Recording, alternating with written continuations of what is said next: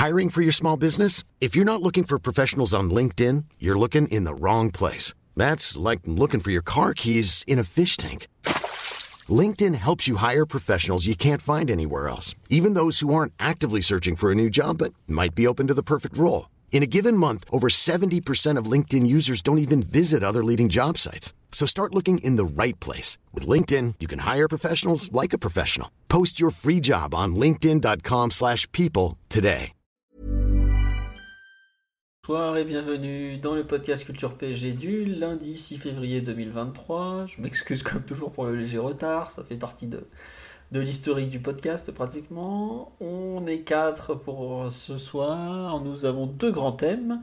Le PSG Toulouse de samedi, qu'on va globalement coupler avec le Montpellier PSG qui a eu lieu quelques jours plus tôt, parce que c'est quand même deux matchs qui se ressemblent dans l'approche, notamment le fait qu'il n'y ait ni Neymar ni Mbappé. On n'avait rien fait après Montpellier PSG, donc on va, je pense, coupler les deux rencontres, c'est quand même pas mal de, de, trucs en commun. Et ensuite, après le retour sur match week-end, on va un peu se projeter, euh, prévoir, prédire même, je dirais, le OM PSG de mercredi soir en huitième de finale de Coupe de France. Nous sommes quatre pour tout ça, plus vous sur le live qui êtes déjà là en nombre, ça fait très plaisir de vous retrouver. Euh, normalement, Mathieu est là. Bonsoir Mathieu. Salut à tous. Voilà, normalement l'ami Omar aussi est là. Salut à tous. Et normalement le dernier, c'est Titi qui a dû être là aussi. Salut à tous. Voilà. Euh, bonsoir à tous live. Merci à Saint-Just 1793 pour le sub. Huitième mois d'abonnement. Ah oui, ça fait quand même un bail qu'on est sur Twitch. Je m'en rends compte petit à petit. Même si on est à combien? Bientôt euh, 9 ans de podcast dans deux mois, si je me trompe pas. Euh, ouais, ça, 8 ans euh, ou 9 ans, je sais plus. Bref. Mathieu, tu te rappelles la date du premier? C'était avril 2000... 8 2000... ans, 8 ans. Ouais, avril 2015, pas avril 2014. Le site a été lancé en septembre 2014. Mais c'était 2015 le début du podcast. Et on nous dit est-ce que tu peux aller parler à Beansport pour l'Atalanta? Parce que pour ceux qui ne savent pas, l'Atalanta n'est plus diffusion en France, mais Mathieu ne pourra rien y faire, c'est à cause du sponsor. Vous Donc... pouvez envoyer un tweet à Philippe Genin, il répond en direct en général. Mais... Ah oui, oui, pendant les matchs, il répond quand même. Mais euh, s'il vous plaît, soyez poli parce que sinon, il va vous répondre. Et surtout, ne dites rien sur Cristiano Ronaldo, le GOAT. Exactement. Bon, euh, bonsoir, il y a des bonsoirs à tout va dans le comment dirais-je, dans le live et tout ça. À quand l'application Culture PSG Oh là là, malheureusement, il y a eu deux, deux trois petits soucis à ce niveau-là. C'est pas abandonné, mais il y a eu des problèmes, on va dire.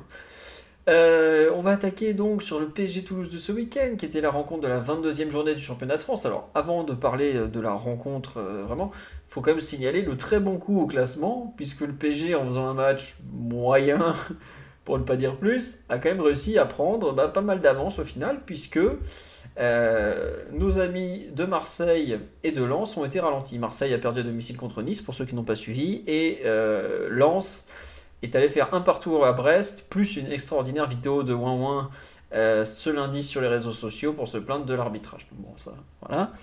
Mais en tout cas, très très bonne en, opération. Qu'est-ce qui arrivera en premier entre l'application et Ziyech Ah, je dirais l'application Culture PG quand même. Ah, c'est méchant de me taquiner comme ça, mais j'ai un peu mérité quand même.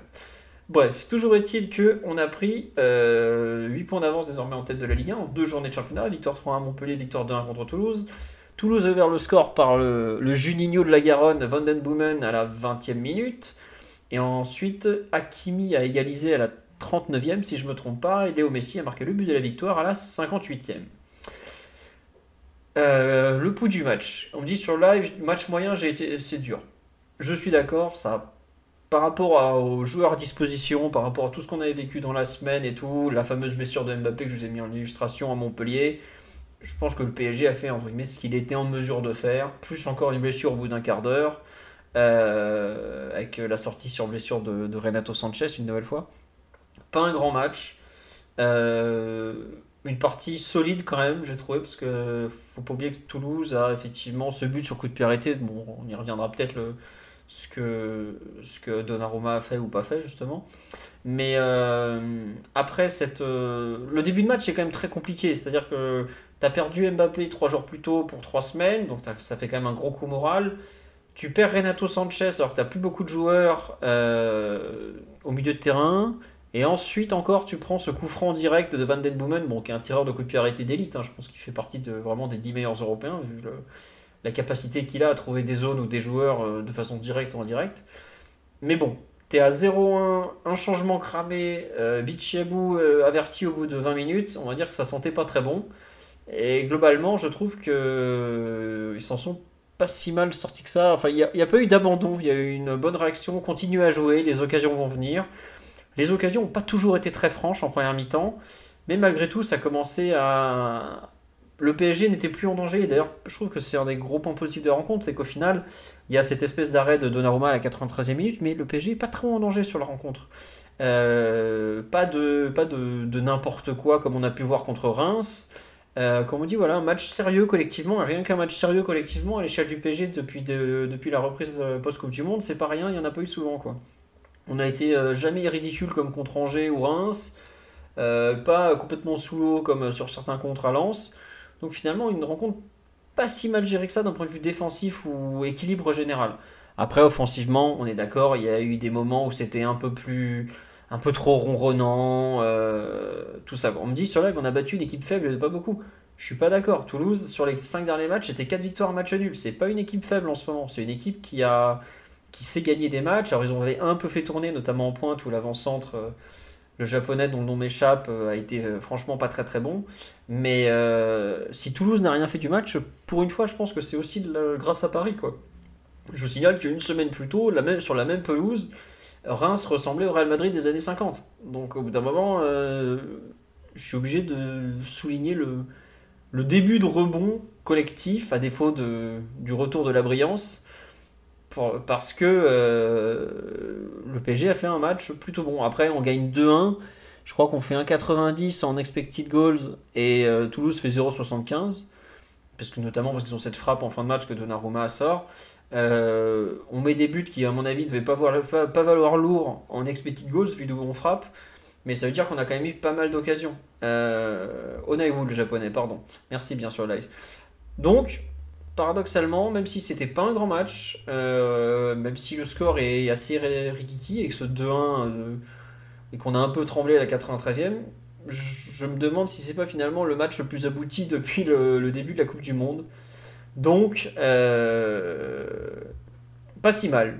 Voilà un peu mon, mon point euh, à cet instant. Pas si mal, même si pas génial. Mathieu, je te laisse compléter un peu ce long pouls du match qui, encore une fois, est parti dans tous les sens.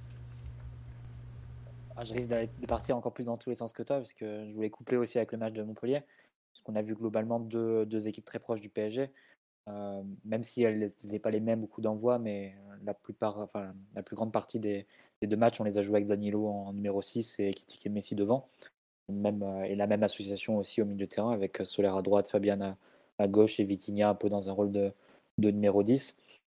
Euh, sur le match de, de Toulouse samedi, euh, on peut aussi euh, dire la même chose du match de Montpellier. Tu affrontes deux équipes qui ont quand même eu un plan de jeu plus défensif que celles qu'on a pu affronter ces dernières semaines, que ce soit Rennes, Lens ou, ou même Reims.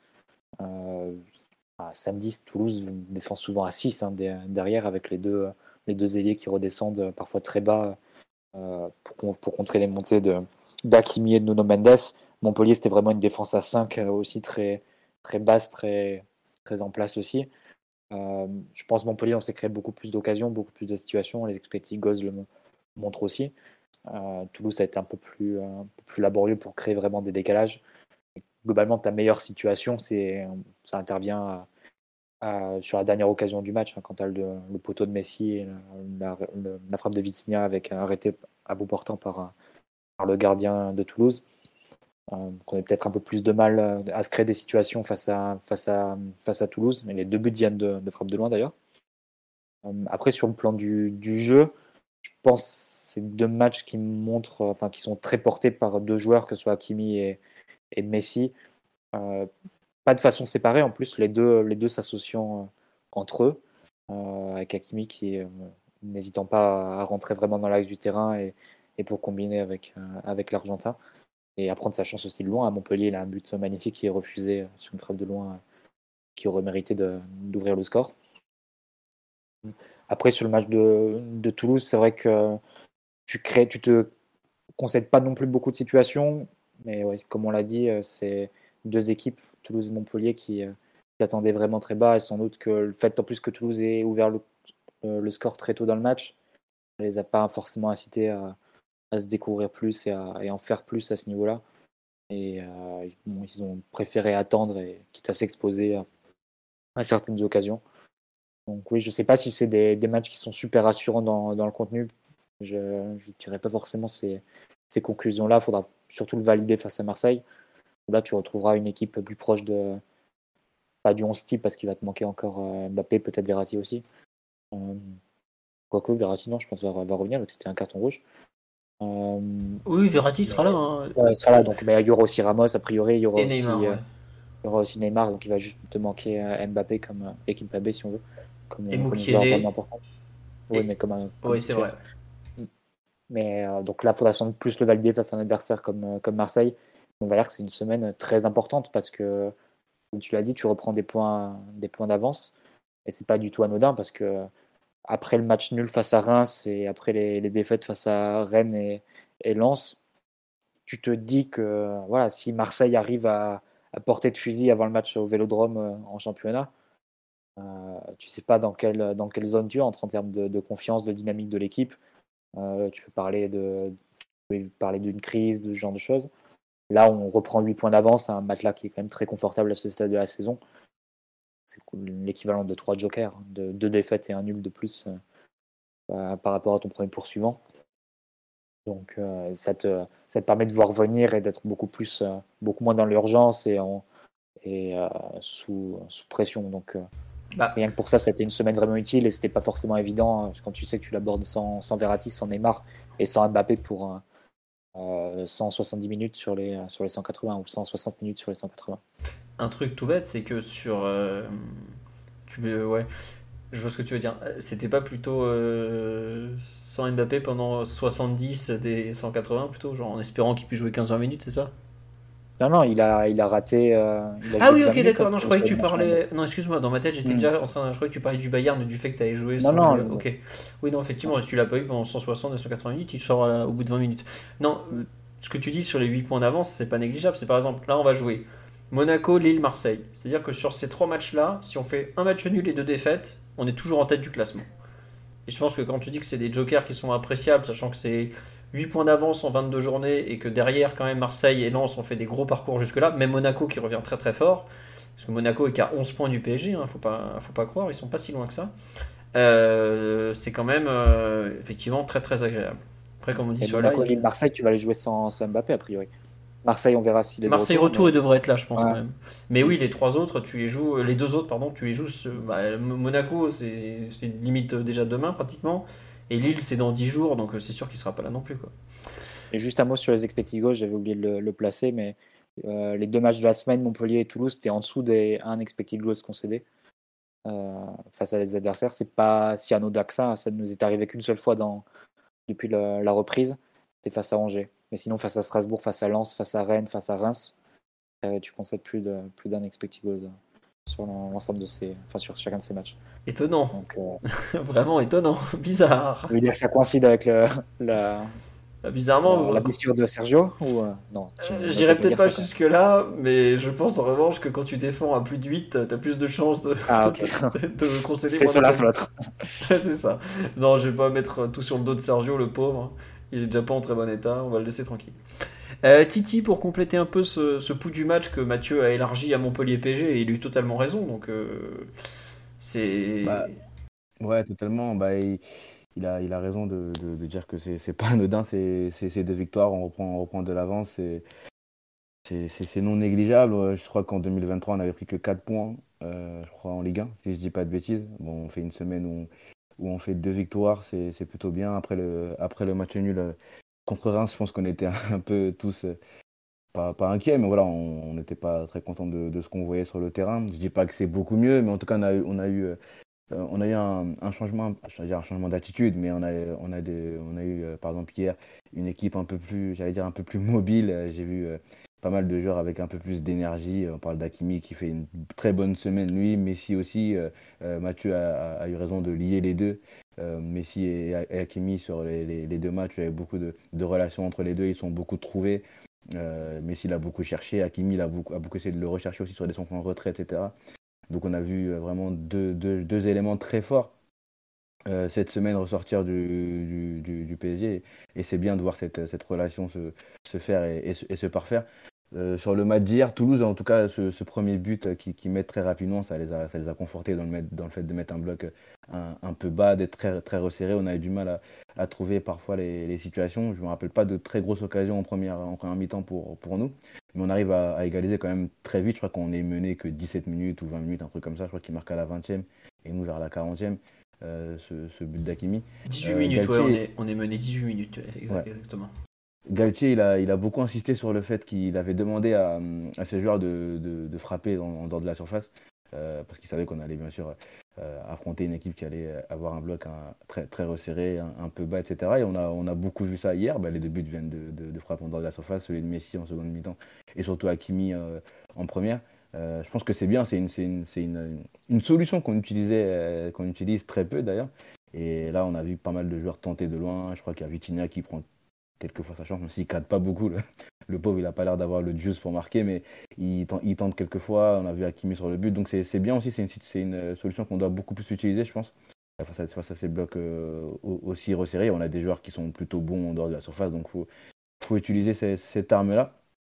Euh, sur, euh, moi, j'ai trouvé que Toulouse, ils ont eu euh, quelques situations, pas beaucoup. Il y a le, le japonais, je crois que c'est japonais, c'est un japonais, si je dis pas de bêtises. Oui, oui, l'attaquant, c'est un japonais. Ouais. Ouais.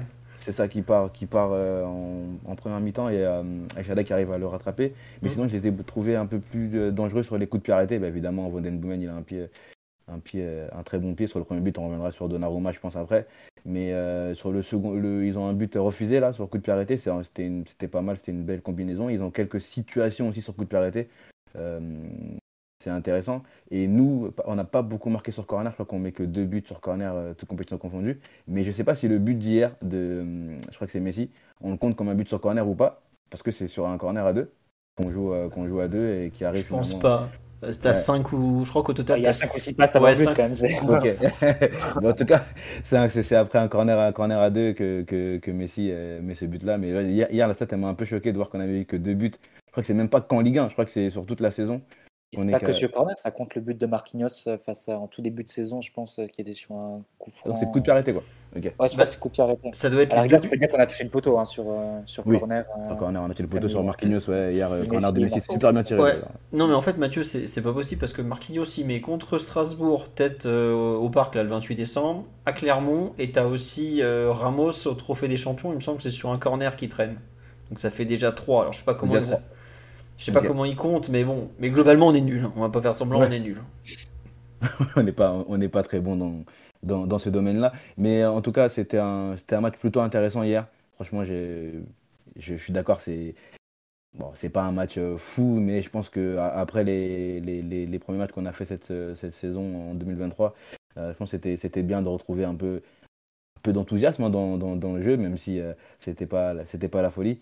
Euh, L'entrée d'El Shaddai, euh, il y a eu ces petites ces petites fautes là, ces petites erreurs sur le sur le but, mais j'ai quand même trouvé intéressant et ça me fait plaisir de le voir de le voir jouer comme ça, de le voir entrer. J'ai eu peur après ce jaune qui arrive très rapidement pour lui, mais finalement il a plutôt bien géré les, les choses qu'il a eu qu'il a eu à faire.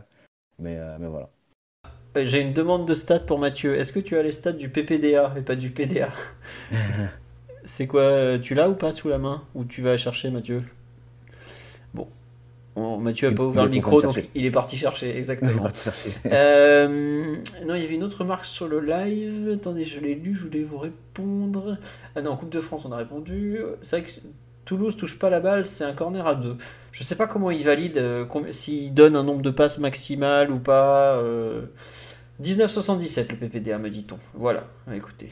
Euh, donc je ne sais jamais comment il faut la lire cette salle. À chaque fois, je suis obligé de rechercher la référence. Je ne saurais pas vous dire si c'est bon ou pas très ah bah bon. C'est pas, pas terrible. Hein. Ça veut dire qu'on a laissé encore beaucoup de, de, latitude à Toulouse. Par contre, face à Montpellier, c'est beaucoup plus, euh, euh, c'est beaucoup plus faible comme montant, je crois, comme, comme chiffre. Je crois que c'est 6 ou 7. Donc pour le coup, Montpellier te rendait la balle directement et on les, on les pressait bien. Et d'ailleurs, on s'est créé beaucoup plus de situations face à Montpellier que, mm.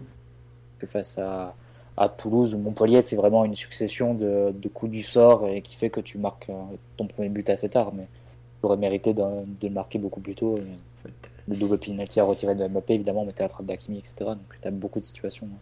Tu aurais mérité de faire but avant. Ouais, on dit, Ouais, 6,83 le PPDA contre Montpellier. Donc, euh, effectivement, c'est trois fois moins, quoi, pour vous donner une idée. Quoi. On dit quasi 20 en PPDA, c'est même horrible. Oui, après, je suis pas sûr que Toulouse, on avait pour but spécialement de les presser. Et puis, il me semble qu'ils ont joué parfois un peu direct. Ou... Je sais pas quel est le, pourcentage de possession, mais j'ai l'impression qu'il était vraiment pas, pas très élevé côté Toulouse. Quoi. Donc, euh, bon, je sais pas, écoute. Après, c'est vrai que Montpellier, les pauvres, en deuxième mi-temps, ils se sont fait essorer. Hein. Ils, ont, ils, pas, ils ont pas sorti une fois de leur camp pratiquement par les 10 dernières minutes quand il y avait deux buts d'écart. Omar, pour revenir un peu sur cet enchaînement euh, Montpellier-Toulouse, tiens déjà, est-ce que de ton côté tu relis les deux matchs ou pas du tout finalement? Ça peut... Moi je l'ai fait naturellement, mais euh, tu peux ne pas être d'accord sur ce point déjà. Non, je pense que Toulouse c'est un peu moins. c'est un match un peu plus dense que, Montpellier. Euh, j'ai un peu du mal à, relier parce que Toulouse avait un, un, plan beaucoup plus clair et Monaco et pardon Montpellier est une équipe en déliquescence totale. donc les ce qu'on a pu prendre pour une amélioration et pour moi vraiment à, très fortement pondéré parce que ben, on, a pu le voir dans le week-end d'après que, ben, on le voit d'ailleurs semaine après semaine Montpellier il y a, vraiment quelque chose qui tourne qui tourne pas rond et c'est un, un collectif assez désagrégé donc c'est c'est assez normal de, prendre le dessus quant à la qualité et les repères qu'on a. La rencontre face à Toulouse me paraît un petit peu plus intéressante parce que bien que pas forcément brillante dans le contenu, elle était beaucoup plus cohérente défensivement. C'est un match où tu as subi moins, moins d'occasions qu'à l'accoutumée, même si, bah, comme d'habitude, tu as encaissé un but qui, qui, à mon sens, est largement évitable et on, y reviendra. même, à, ranger du côté des, des, choses positives, il y a des, des individualités qui, sortent un petit peu du lot, et on, on y reviendra aussi au moment des, des, mais effectivement, euh, peut pas galvauder le fait d'avoir pris 6 points dans un, dans un moment où on perdait quasiment un match sur deux et de façon assez, assez juste et indéniable sur les contenus. Donc j'espère que ça ben, indique de fait qu'on reprend une, certaine marche en avant. Comptablement, c'est un match qui est vraiment excellent parce que ben du coup vous, en avez fait vous en avez parlé tout à l'heure, mais les, contre-perfs de Lens et de, Marseille nous, permettent d'avoir un peu d'air. Après, si je m'arrête au contenu en lui-même, c'est oui, c'est mieux que mauvais, mais c'est pas encore la très grande joie. Ouais, c'est sûr que c'est pas. Non, mais je, pense qu'on est tous d'accord pour dire que c'était pas flamboyant, mais je sais pas, je trouve que tu vois, en fait, ce qui me, ce qui me plaît, c'est que par rapport au, n'importe quoi qu'on a pu voir un peu ces dernières semaines, comme tu dis, on perdait un match sur deux.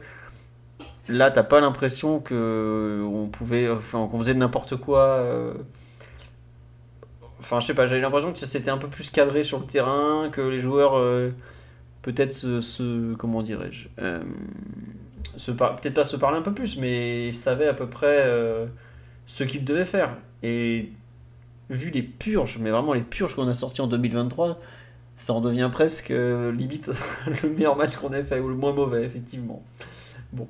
Non, j'avoue, je, je sais pas trop comment l'interpréter, euh, mais écoutez, comme, comme Mathieu l'a dit, on verra dans trois jours ce que ça vaut, enfin dans deux jours désormais au Vélodrome qui sera effectivement un vrai test. Sur la partie un peu analyse euh, générale, qu'est-ce que vous avez pensé un peu du, fait que Galtier conserve ce 4-4-2 en losange, même sans, Neymar, même sans Mbappé? Ouais, Mathieu? Bah, Tu as beaucoup de joueurs au milieu de terrain malgré tout. Euh, malgré l'absence de Renato qui avait quand même pu commencer le dernier match et, celle de Verratti, bah, tu peux aligner des milieux de terrain. Tu as encore Zaire aussi sur le banc même Garbi qui peut jouer le poste de numéro 10. Si tu comptes tes attaquants, c'est vraiment, en as vraiment peu. Tu peux pas jouer avec une ligne de 3, de 3 offensifs, sauf à mettre vraiment les jeunes. Euh, puis la défense à 3 a été un peu euh, mise de côté pour le moment. De toute façon, numériquement, tu peux pas la faire. Donc Galtier a, vraiment installé ce 4-4-2 en losange. Il n'avait pas été satisfait du rendement du 4-4-2 à plat face à Reims. Il avait d'ailleurs changé à, la mi-temps aussi. Donc euh, je pense que maintenant c'est un peu acté qu'on va continuer dans la, dans la logique du, du losange. Euh, ce qui peut paraître un peu étonnant, c'est la répartition des, rôles euh, en termes de, profil, notamment euh, avec l'équipe qui débute, puisque tu as Renato en numéro 6, pas forcément sa, position préférentielle. Tu as Fabian Ruiz et Carlos Soler sur leur pied naturel, alors que dans leur club, club précédent, ils jouaient à pied, en pied inversé. Euh, Soler a déjà joué aussi côté droit, hein, même côté droit d'un 4-4-2 à plat. Quand il joue numéro 8 d'un milieu à 3, souvent côté, côté gauche, même avec la sélection espagnole. Et tu as Vitinha en numéro 10, qui n'est pas forcément non plus sa, sa position naturelle. À Porto, il jouait vraiment devant la défense avec un autre milieu de, milieu terrain dans un 4-4-2 à plat. Euh, et ce qui est drôle, c'est que tu aurais pu euh, enfin, pu faire une rotation de 90 degrés euh, ou de 45 degrés plutôt, et, avoir des, joueurs dans des positions complètement différentes, mais pas moins naturelles en fait. Tu aurais pu avoir Renato, Renato relayeur, tu aurais pu avoir, je sais pas, Ruiz devant la défense, Vitinha relayeur et Soler en 10. Ça aurait pas été moins naturel que ça, donc c'était déjà intéressant de voir le choix qu'a pu faire Galtier à ce niveau-là. Il explique par, le, par les projections que peuvent avoir Fabian et, et Soler dans la surface les appels qu'ils peuvent faire. Euh, et ensuite, pour pouvoir se trouver en position de faire des centres en retrait euh, directement sur leur bon pied, euh, ça peut s'entendre, même si il n'y a pas beaucoup d'occurrences dans un match où tu te retrouves avec les deux en faisant un appel dans la surface et ensuite en position de, de centrer en retrait.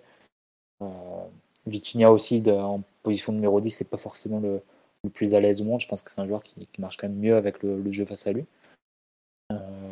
mais bon, malgré tout, on va dire le gros avantage de ce losange-là, c'est que ça permet d'avoir une certaine densité dans l'axe, euh, avec quatre joueurs qui ont un volume aussi. Euh, même avec la, position d'Anilo à la place de, Renato sur la, après la blessure du, second portugais, celui de Lisbonne. Euh, tu as aussi une dimension physique pour protéger la défense.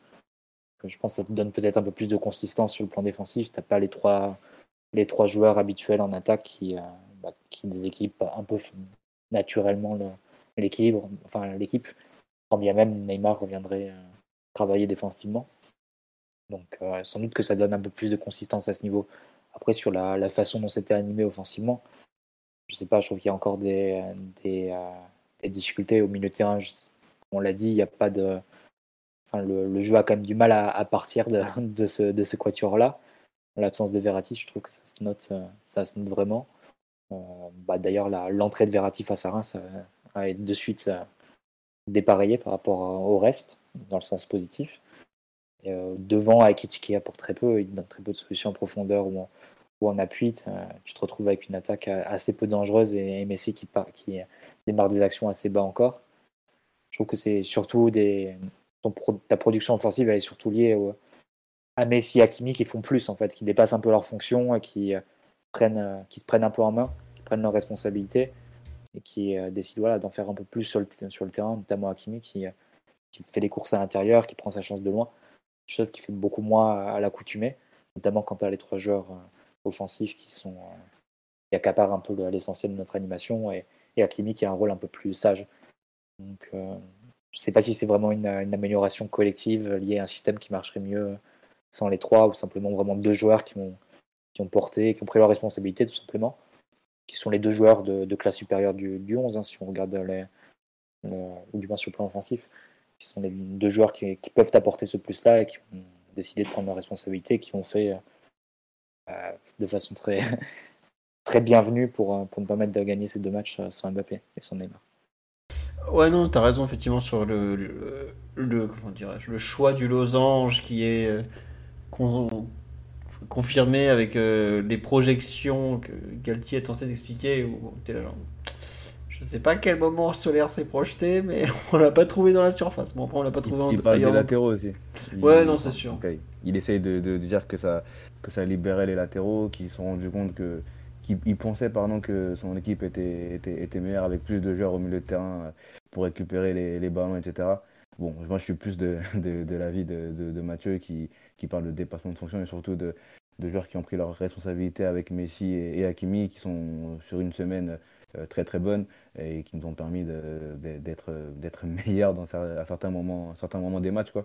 Mais je n'ai pas l'impression que c'est vraiment le système qui fait que Hakimi a été libéré, que Nuno a été libéré ou quoi, mais vraiment, je, pense vraiment que c'est les deux joueurs individuellement qui ont été très bons. Quoi. Ouais. Après, moi j'avoue, je suis pas totalement surpris que. Bon, Hakimi, il fait des bons matchs depuis euh, globalement plusieurs semaines, on peut pas lui enlever ça. Mais je me demande à quel point effectivement le, fait d'avoir beaucoup de milieux devant lui ou autour de lui qui vont lui permettre d'attaquer sans se poser la question euh, bon bah, est-ce qu'il y a quelqu'un qui est capable de prendre ma place lui fait peut-être aussi du bien. Après qu'ils se prennent en main qu'ils prennent les déclarations euh, comment dirais-je euh, de Galtier sur le fait que le- les joueurs doivent donner plus et qui c'est les joueurs les plus talentueux du 11 de départ. Comme tu dis Mathieu c'est aussi normal que au bout d'un moment, euh, on va pas demander à Messi de se cacher et à Carlos Soler de faire le jeu. T'as Messi dans ton équipe, tu files la balle et tu c'est comme ça, c'est tout. Donc, euh, je sais pas exact. J'avoue que c'est entre guillemets, euh, c'est bien parce que tu t'appuies au moins sur tes deux meilleurs joueurs, ou, en tout cas ils prennent les choses en main. Bon, ça revient au même. Mais il va quand même falloir aussi que certains fassent encore un peu plus parce que sur les quatre euh, du Losange, par exemple. Euh, à part Danilo samedi et Ruiz, euh, comment dire, à Montpellier quelques jours plus tôt. Voilà, à Montpellier. Non, il a été très bon à Montpellier. T'as pas ouais. l'impression de- de- d'avoir trouvé En une mi-temps. Ouais, en deuxième mi-temps. Première mi-temps, plus compliqué. Mais c'est pour ça que je suis pas très convaincu par cette histoire de projection dans la surface. Pour moi, je le préfère largement en faux pied, Ruiz, de ce de nous a montré. centre de projection, je suis pas convaincu du tout. Je vois pas de centre dans les. Enfin, Ouais, non, non, Euh, voilà. Et puis il court, il court tellement peu vite que c'est dur de faire des centres. Au bout d'un moment, il est, il est souvent rattrapé avant la, avant la surface. Donc euh, voilà. hein. Puis surtout, on avait des conclusions très différentes à l'automne où euh, Ruiz et Hakimi ont joué euh, enfin, avec ce Exactement. losange-là ensemble sur le côté droit et on disait que euh, la présence de Ruiz sur le côté droit aidait beaucoup Hakimi parce que Mm. il avait au moins quelqu'un avec qui dialoguer. Alors qu'avant, dans le 3-5-2 ou le 3-4-3, euh, c'était Vitinha souvent qui jouait euh, côté droit et Vitinha se projetait et n'était pas forcément un relais pour, euh, pour, euh, pour Hakimi à l'intérieur du jeu. Donc, euh, c'est on peut avoir des conclusions un peu différentes, mais c'est vrai que le- la performance du Losange face à Toulouse, après c'est difficile, hein, on est peut-être trop dur avec des milieux de terrain qui. On a vu la difficulté des, milieux de terrain, répéter des milieux de terrain depuis, depuis Verratti, depuis l'arrivée de Verratti, à, vraiment avoir un impact au PSG. Ça devrait sans doute être plus dur qu'ailleurs d'avoir un impact euh, au milieu de terrain au PSG. Sans encore plus quand tu as des joueurs offensifs qui travaillent assez peu, qui sont peu intenses, etc. Tu dois compenser beaucoup de choses. Mais malgré tout, euh, les 4 du Losange avant le repositionnement Danilo, 4 recrues, t'a- t'attends t'attends quand même un peu plus. Quand même. T'attends le... Un extra de, leur part qui ne vient pas forcément, que ce soit une frappe, euh, de- des prises de risque offensifs, etc. C'est très scolaire en, en réalité. Et je dirais que c'est même pas forcément très bien récité, si on veut filer la métaphore euh, de l'école, parce que tu as quand même des pertes de balles assez intempestives et pas forcément provoquées dans le cœur du jeu, qui donnent des munitions à l'adversaire sur les contre-attaques. Euh, je pense que tu as une belle marge de progression aussi dans ce secteur, euh, ne serait-ce qu'individuellement. C'est des joueurs qui peuvent mieux faire.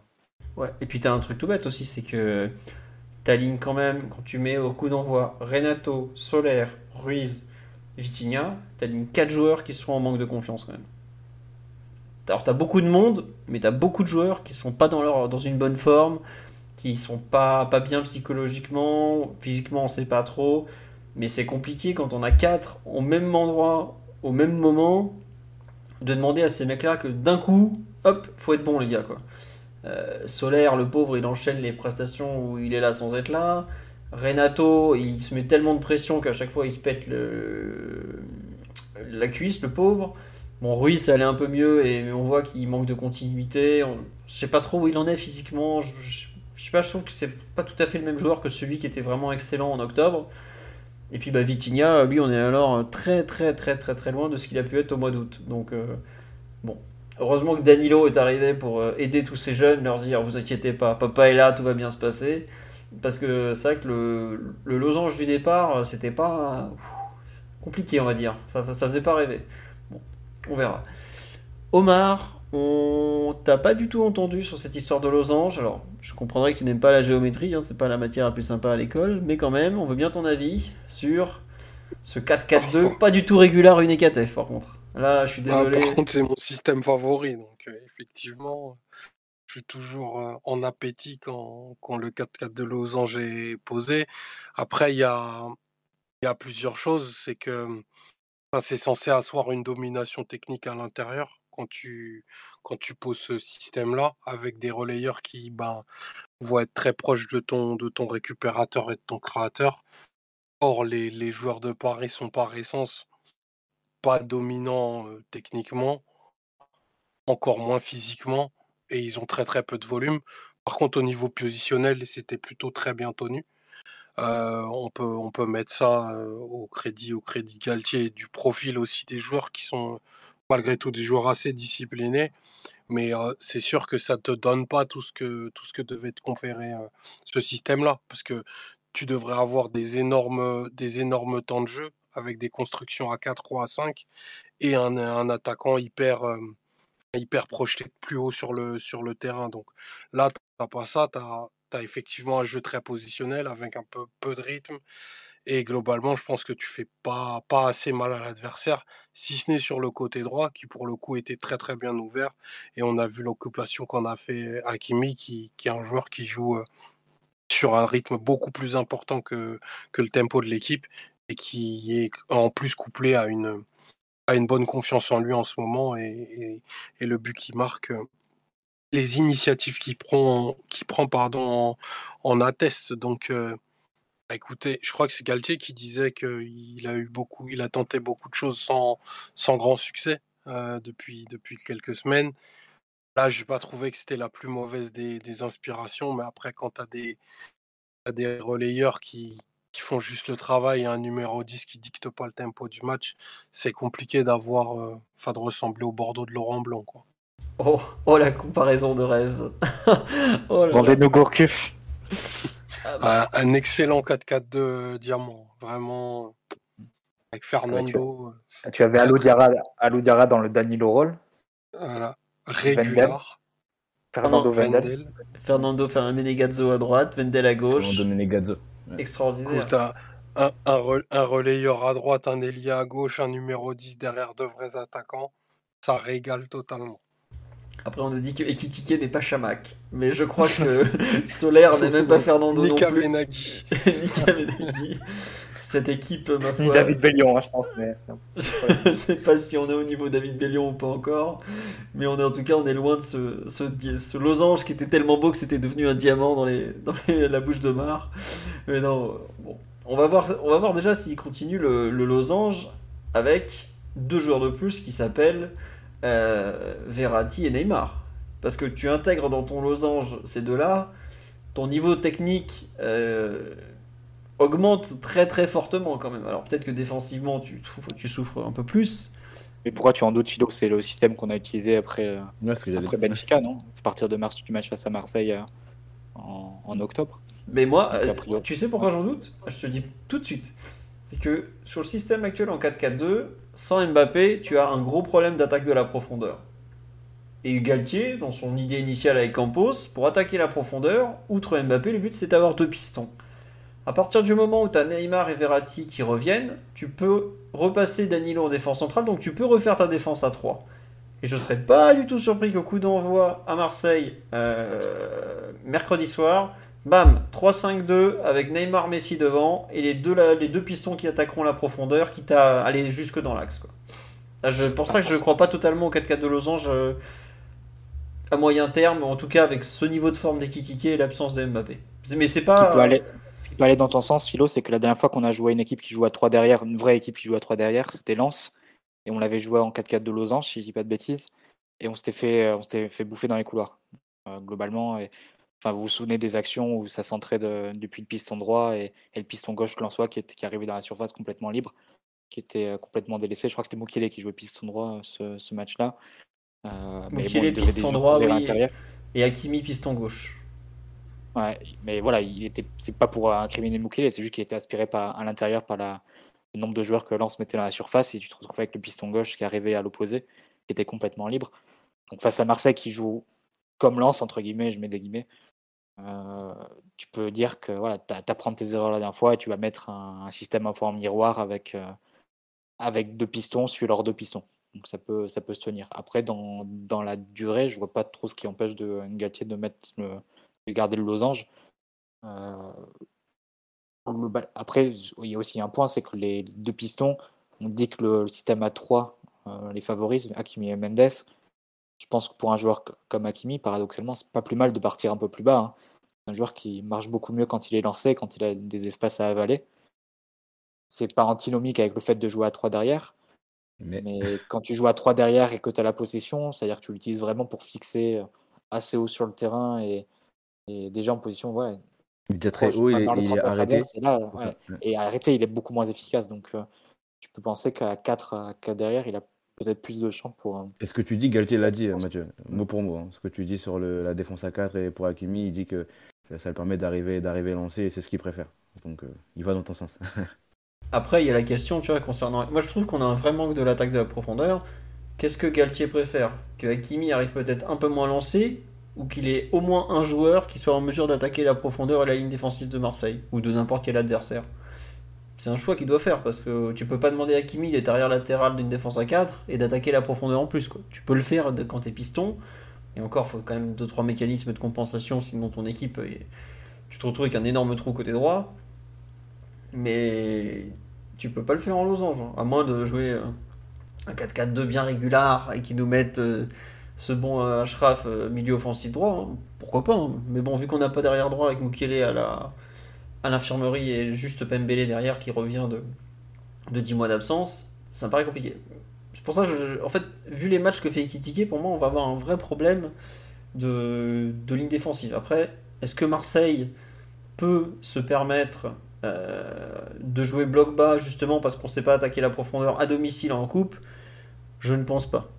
Donc c'est plus un problème qui se posera sur d'autres adversaires. Par exemple, quand Lille va venir au Parc des Princes, euh, est-ce que Monaco tentera peut-être, sachant que Monaco euh, est une équipe qui s'adapte, je pense, plus que Marseille, qui est quand même une idée très très très euh, claire en tête, mais qui n'est qui est pas du tout dans l'adaptation à l'adversaire. Hein.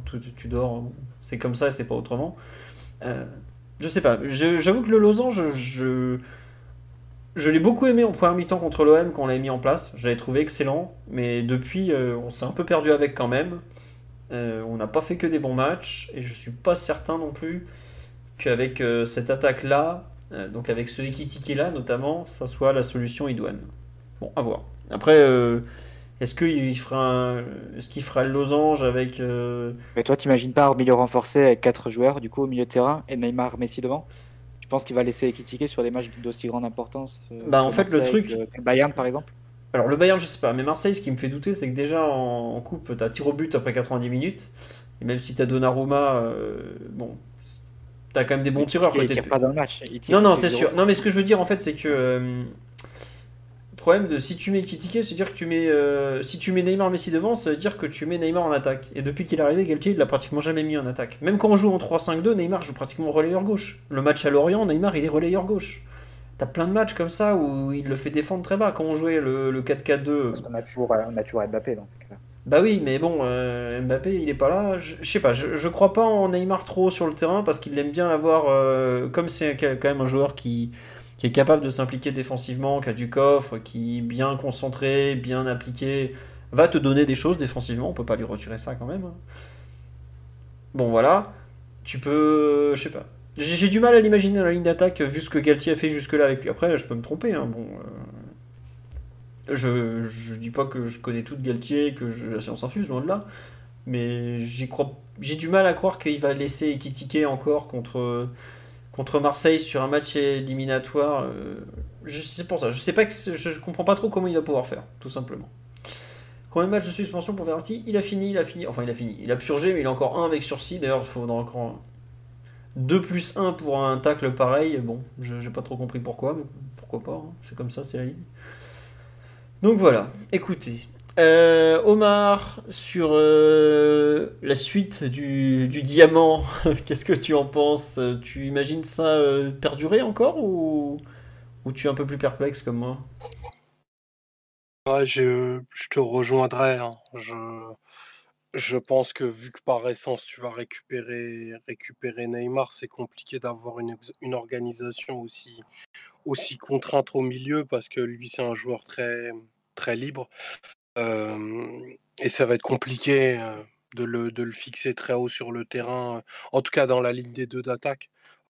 Peut-être qu'il pourrait trouver, se retrouver à la pointe du losange à la place de, de Vitinha, qui a occupé ce rôle-là samedi, mais j'ai du mal, même si c'est ce que j'espérerais, que, Neymar puisse être fixé beaucoup plus haut sur le terrain. Donc je, pense qu'il y aura une organisation un petit peu différente tant que, Mbappé ne sera pas là. Donc effectivement, par contre, moi, je pense bien que hum, Kakitike va continuer d'enchaîner, non pas par la qualité de ses, ses performances, mais parce que comme lui, pour le coup, est un attaquant plus naturel, il monopoliserait quand même un, un des trois défenseurs marseillais à plein temps, tu vois.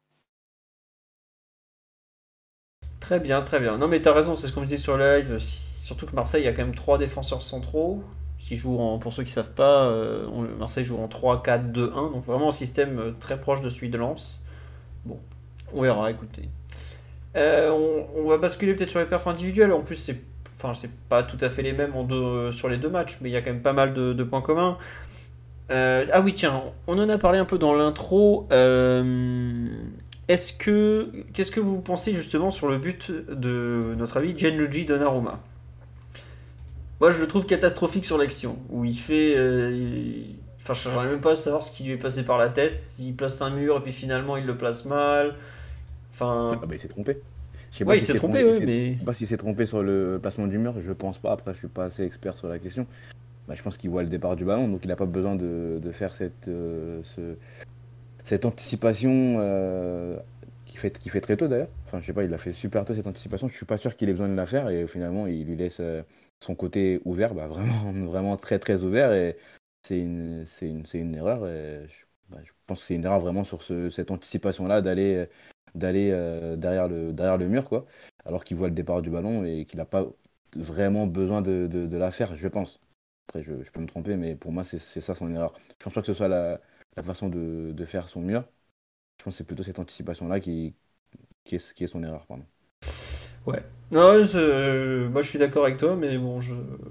on dit entre son placement et son anticipation, j'ai pas compris, j'avoue, bah moi non plus, Ou alors. Bah, le, placement encore, ça, enfin, le placement de base, il va pas se mettre derrière le mur. Enfin, le de base, je pense qu'il est bien placé. Enfin, je sais pas.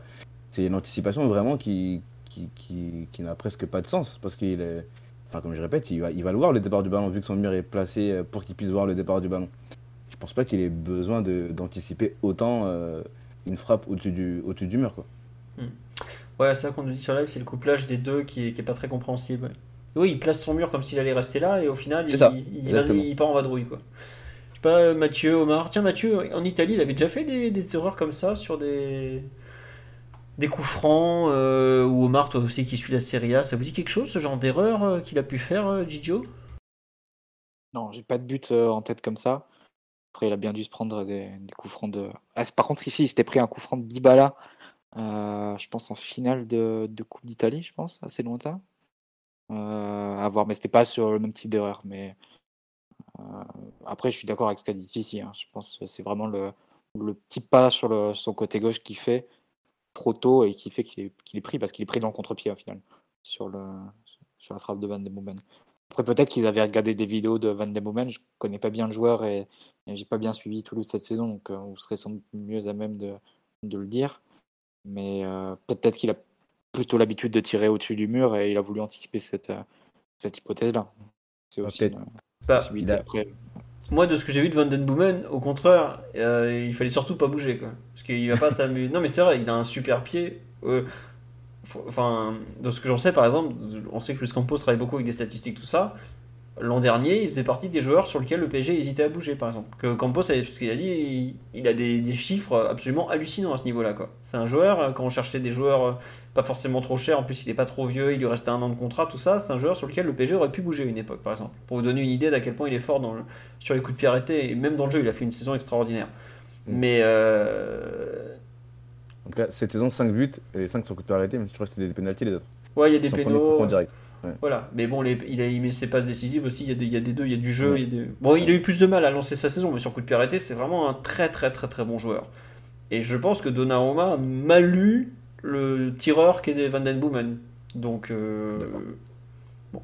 Il la retente en fin de match d'ailleurs. Et là, il bouge pas, Donnarumma. Bah, il s'est pas fait avoir deux fois quand même. Quand même.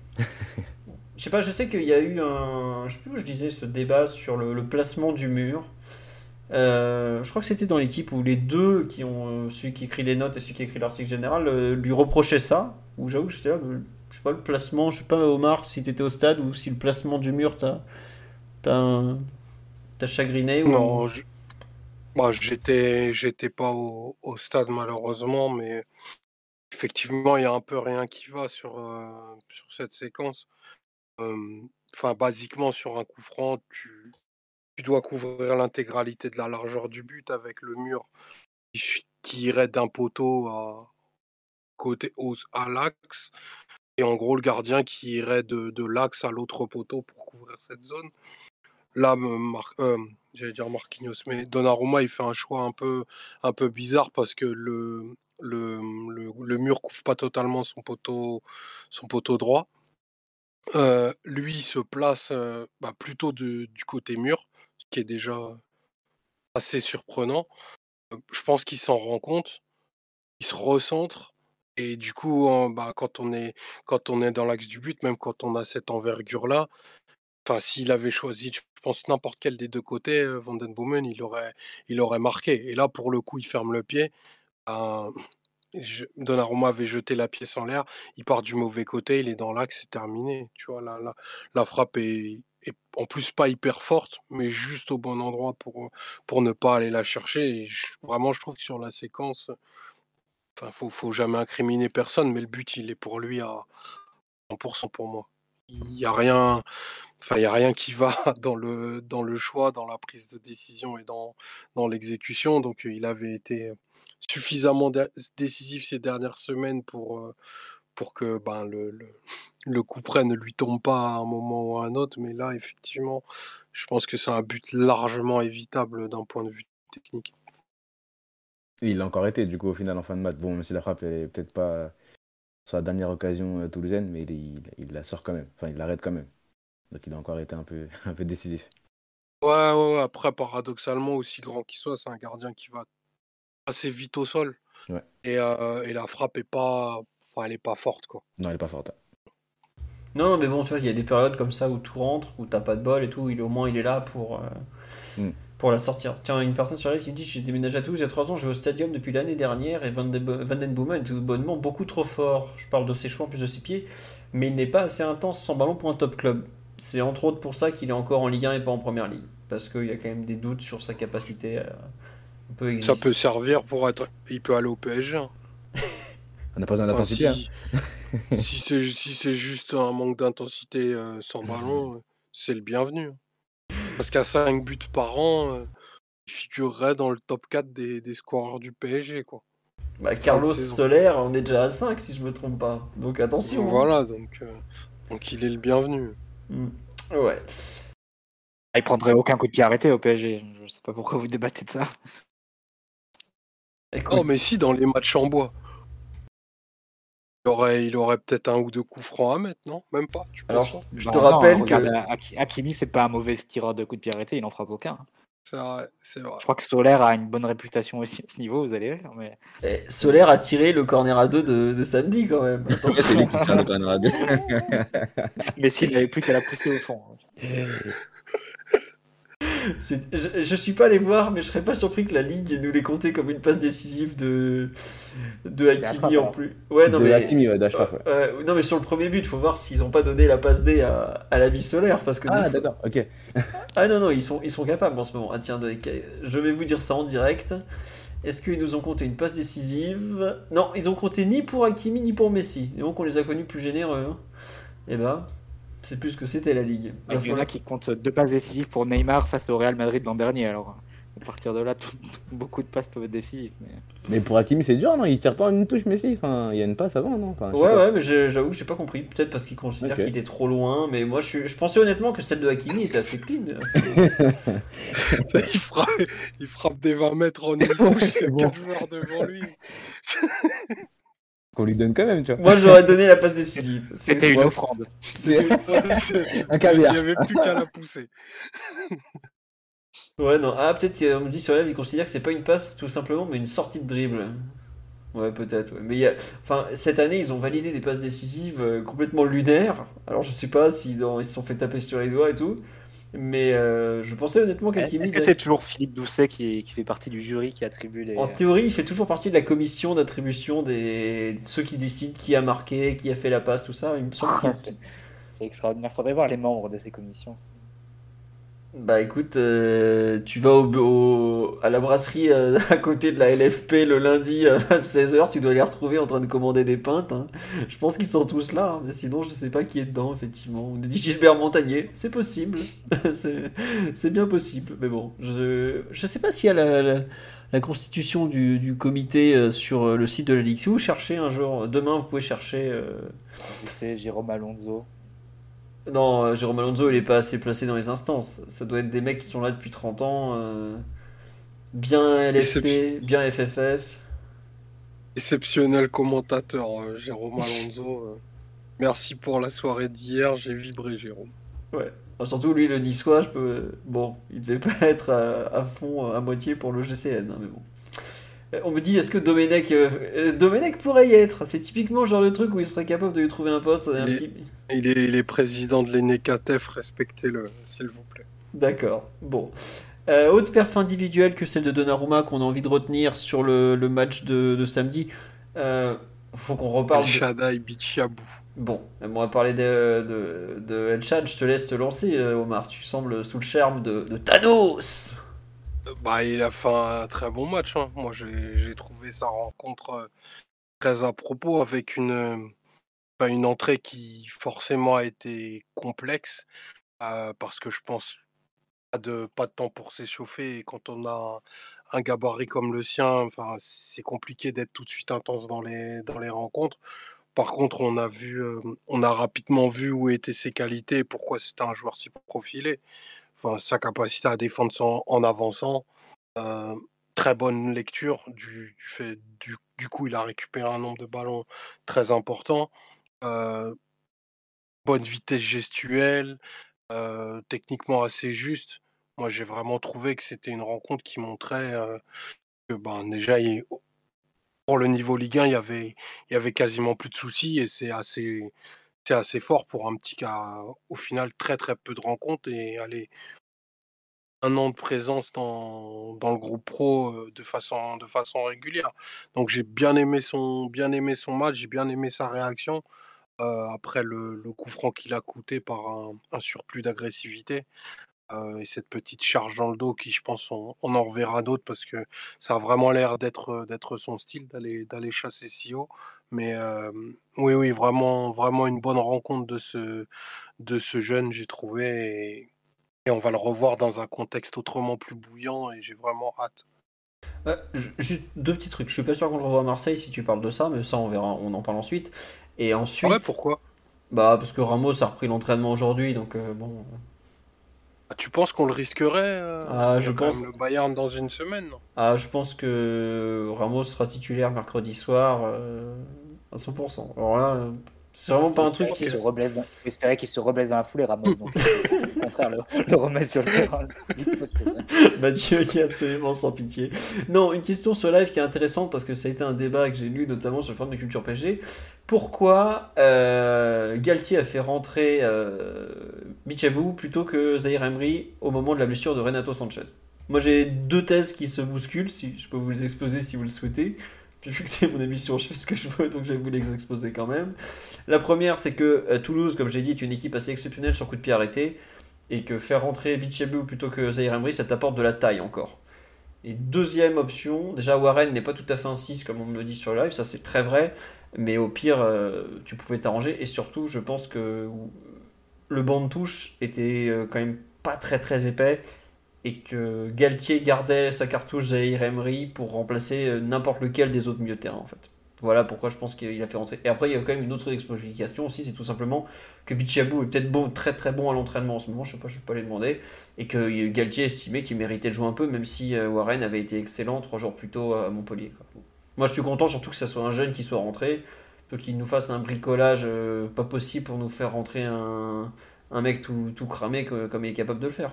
Donc, euh, voilà un peu l'idée. Est-ce que Galtier veut pas installer Danilo à terme? Euh, Peut-être euh, au milieu, je sais pas.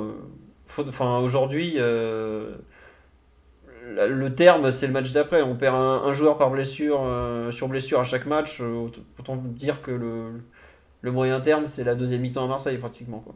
Et non, c'était pas François qui faisait la conférence de presse ce samedi, c'était Arthur qui m'aide beaucoup sur les réactions d'après-match et qui fait pratiquement toutes les confs d'après-match notamment. Et Galtier lui a dit excellente question. Excellente question. Et il était tout content. Je lui ai dit, dis-le que c'est toi qui as posé la question. Attends, on se tape des questions pourries des fois. Dis-le quand il y en a une de bien. Mets-le ton nom, mon grand. Donc voilà. Et donc, Titi, je te laisse te donner ton avis sur El Shaddai. Bah moi, j'en ai parlé rapidement tout à l'heure au, début, au début du podcast. Je suis totalement d'accord avec, euh, avec Omar. Une entrée est compliquée. Il n'a pas, il pas, pas eu le temps de s'échauffer. C'est ce qu'avait dit, je crois, euh, un peu Galtier en conférence de presse. Donc, c'était un, peu compliqué. Pourtant, il avait fait une première bonne intervention, je crois, en rentrant. Mais après, il, a, il est un peu en retard. Le carton était. Je sais pas s'il est sévère, mais bon, y a, la, faute en tout cas est, réelle. Il y a Galtier qui était un peu énervé, euh, parce qu'on entendait beaucoup avec les micros de, de Prime, je crois, samedi, qui était un peu énervé sur le, sur le carton. Mais voilà, passé cet épisode-là, il a, il a eu à gérer euh, deux trois, deux, trois situations où il a été plutôt bon. Tout à l'heure, j'en ai parlé face aux Japonais, où il, a, il était bien revenu, même si les Japonais se, euh, se prend un peu les pieds dans, dans le tapis. On voit qu'il fait qu'il a, qu'il a une bonne course, il est très rapide, hein, quand même, il est quand même rapide plutôt euh, El Shaddai, donc il a une bonne course, etc. Et après, euh, on a vu que Galtier a beaucoup parlé de la paire Marquinhos, Marquinhos Chad, qu'il appelle Chad, et qu'il, avait bien aimé cette, paire-là. Et je suis plutôt d'accord avec lui. Ils ont eu à gérer quelques situations. Il y a eu une, une, petite complémentarité, je, trouve. Hein. Il, a su, il a su ce qu'il, avait à faire El Shaddai et le voir rentrer comme ça dans un match de Ligue 1 à 17 ans, un contexte contexte difficile, un joueur qui a fait quelques, erreurs quand il a, joué, même si ce n'est pas, des grosses erreurs, ça fait quand même du bien, ça fait plaisir. Tu as, parlé du fait qu'il a fait entrer un jeune et pas quelqu'un d'autre. Bon, il y avait beaucoup de jeunes sur le banc, je crois qu'il y avait 4 joueurs de moins de 20, de 20 ans, je crois, ou, 21 ans, comme ça, sur le banc euh, samedi, donc c'était beaucoup. Mais euh, voilà, je suis content de le voir, on voit qu'il a quand même le, le niveau Ligue 1, je pense qu'on peut, le dire, hein, le voir rentrer dans, un match contre une, belle équipe comme ça et ne, pas dénoter c'est super et ça donne envie d'en voir plus, de le voir se, perfectionner avec nous et de le voir avancer avec nous. Donc vraiment, je suis, très content. Et euh, sur ta thèse euh, du fait qu'il qu l'ait fait rentrer pour garder un changement au milieu de terrain, je pense que c'est plutôt ça. On voit que euh, Zahir Emery, quand il rentre en fin de match, il a aussi beaucoup d'énergie, beaucoup, beaucoup d'explosivité, etc. Et le faire rentrer dans les 20 dernières minutes, c'est toujours toujours, toujours intéressant. Donc je pense qu'il a fait remonter Danilo euh, pour pouvoir avoir euh, un joueur de tête euh, en plus et pouvoir faire rentrer en, fin de match Zahir. Quoi. Ouais, non mais je, suis d'accord avec vous. Je pensais pas honnêtement, après le, début comme ça, après ce qu'il avait fait à Châteauroux, il avait complètement perdu le fil, qu'il serait capable de réagir aussi bien. Et il y a la correction là sur l'attaquant japonais dont j'ai encore oublié le nom, je suis désolé, en fin de première période, mais sa deuxième mi-temps, elle est, elle est assez folle quand même.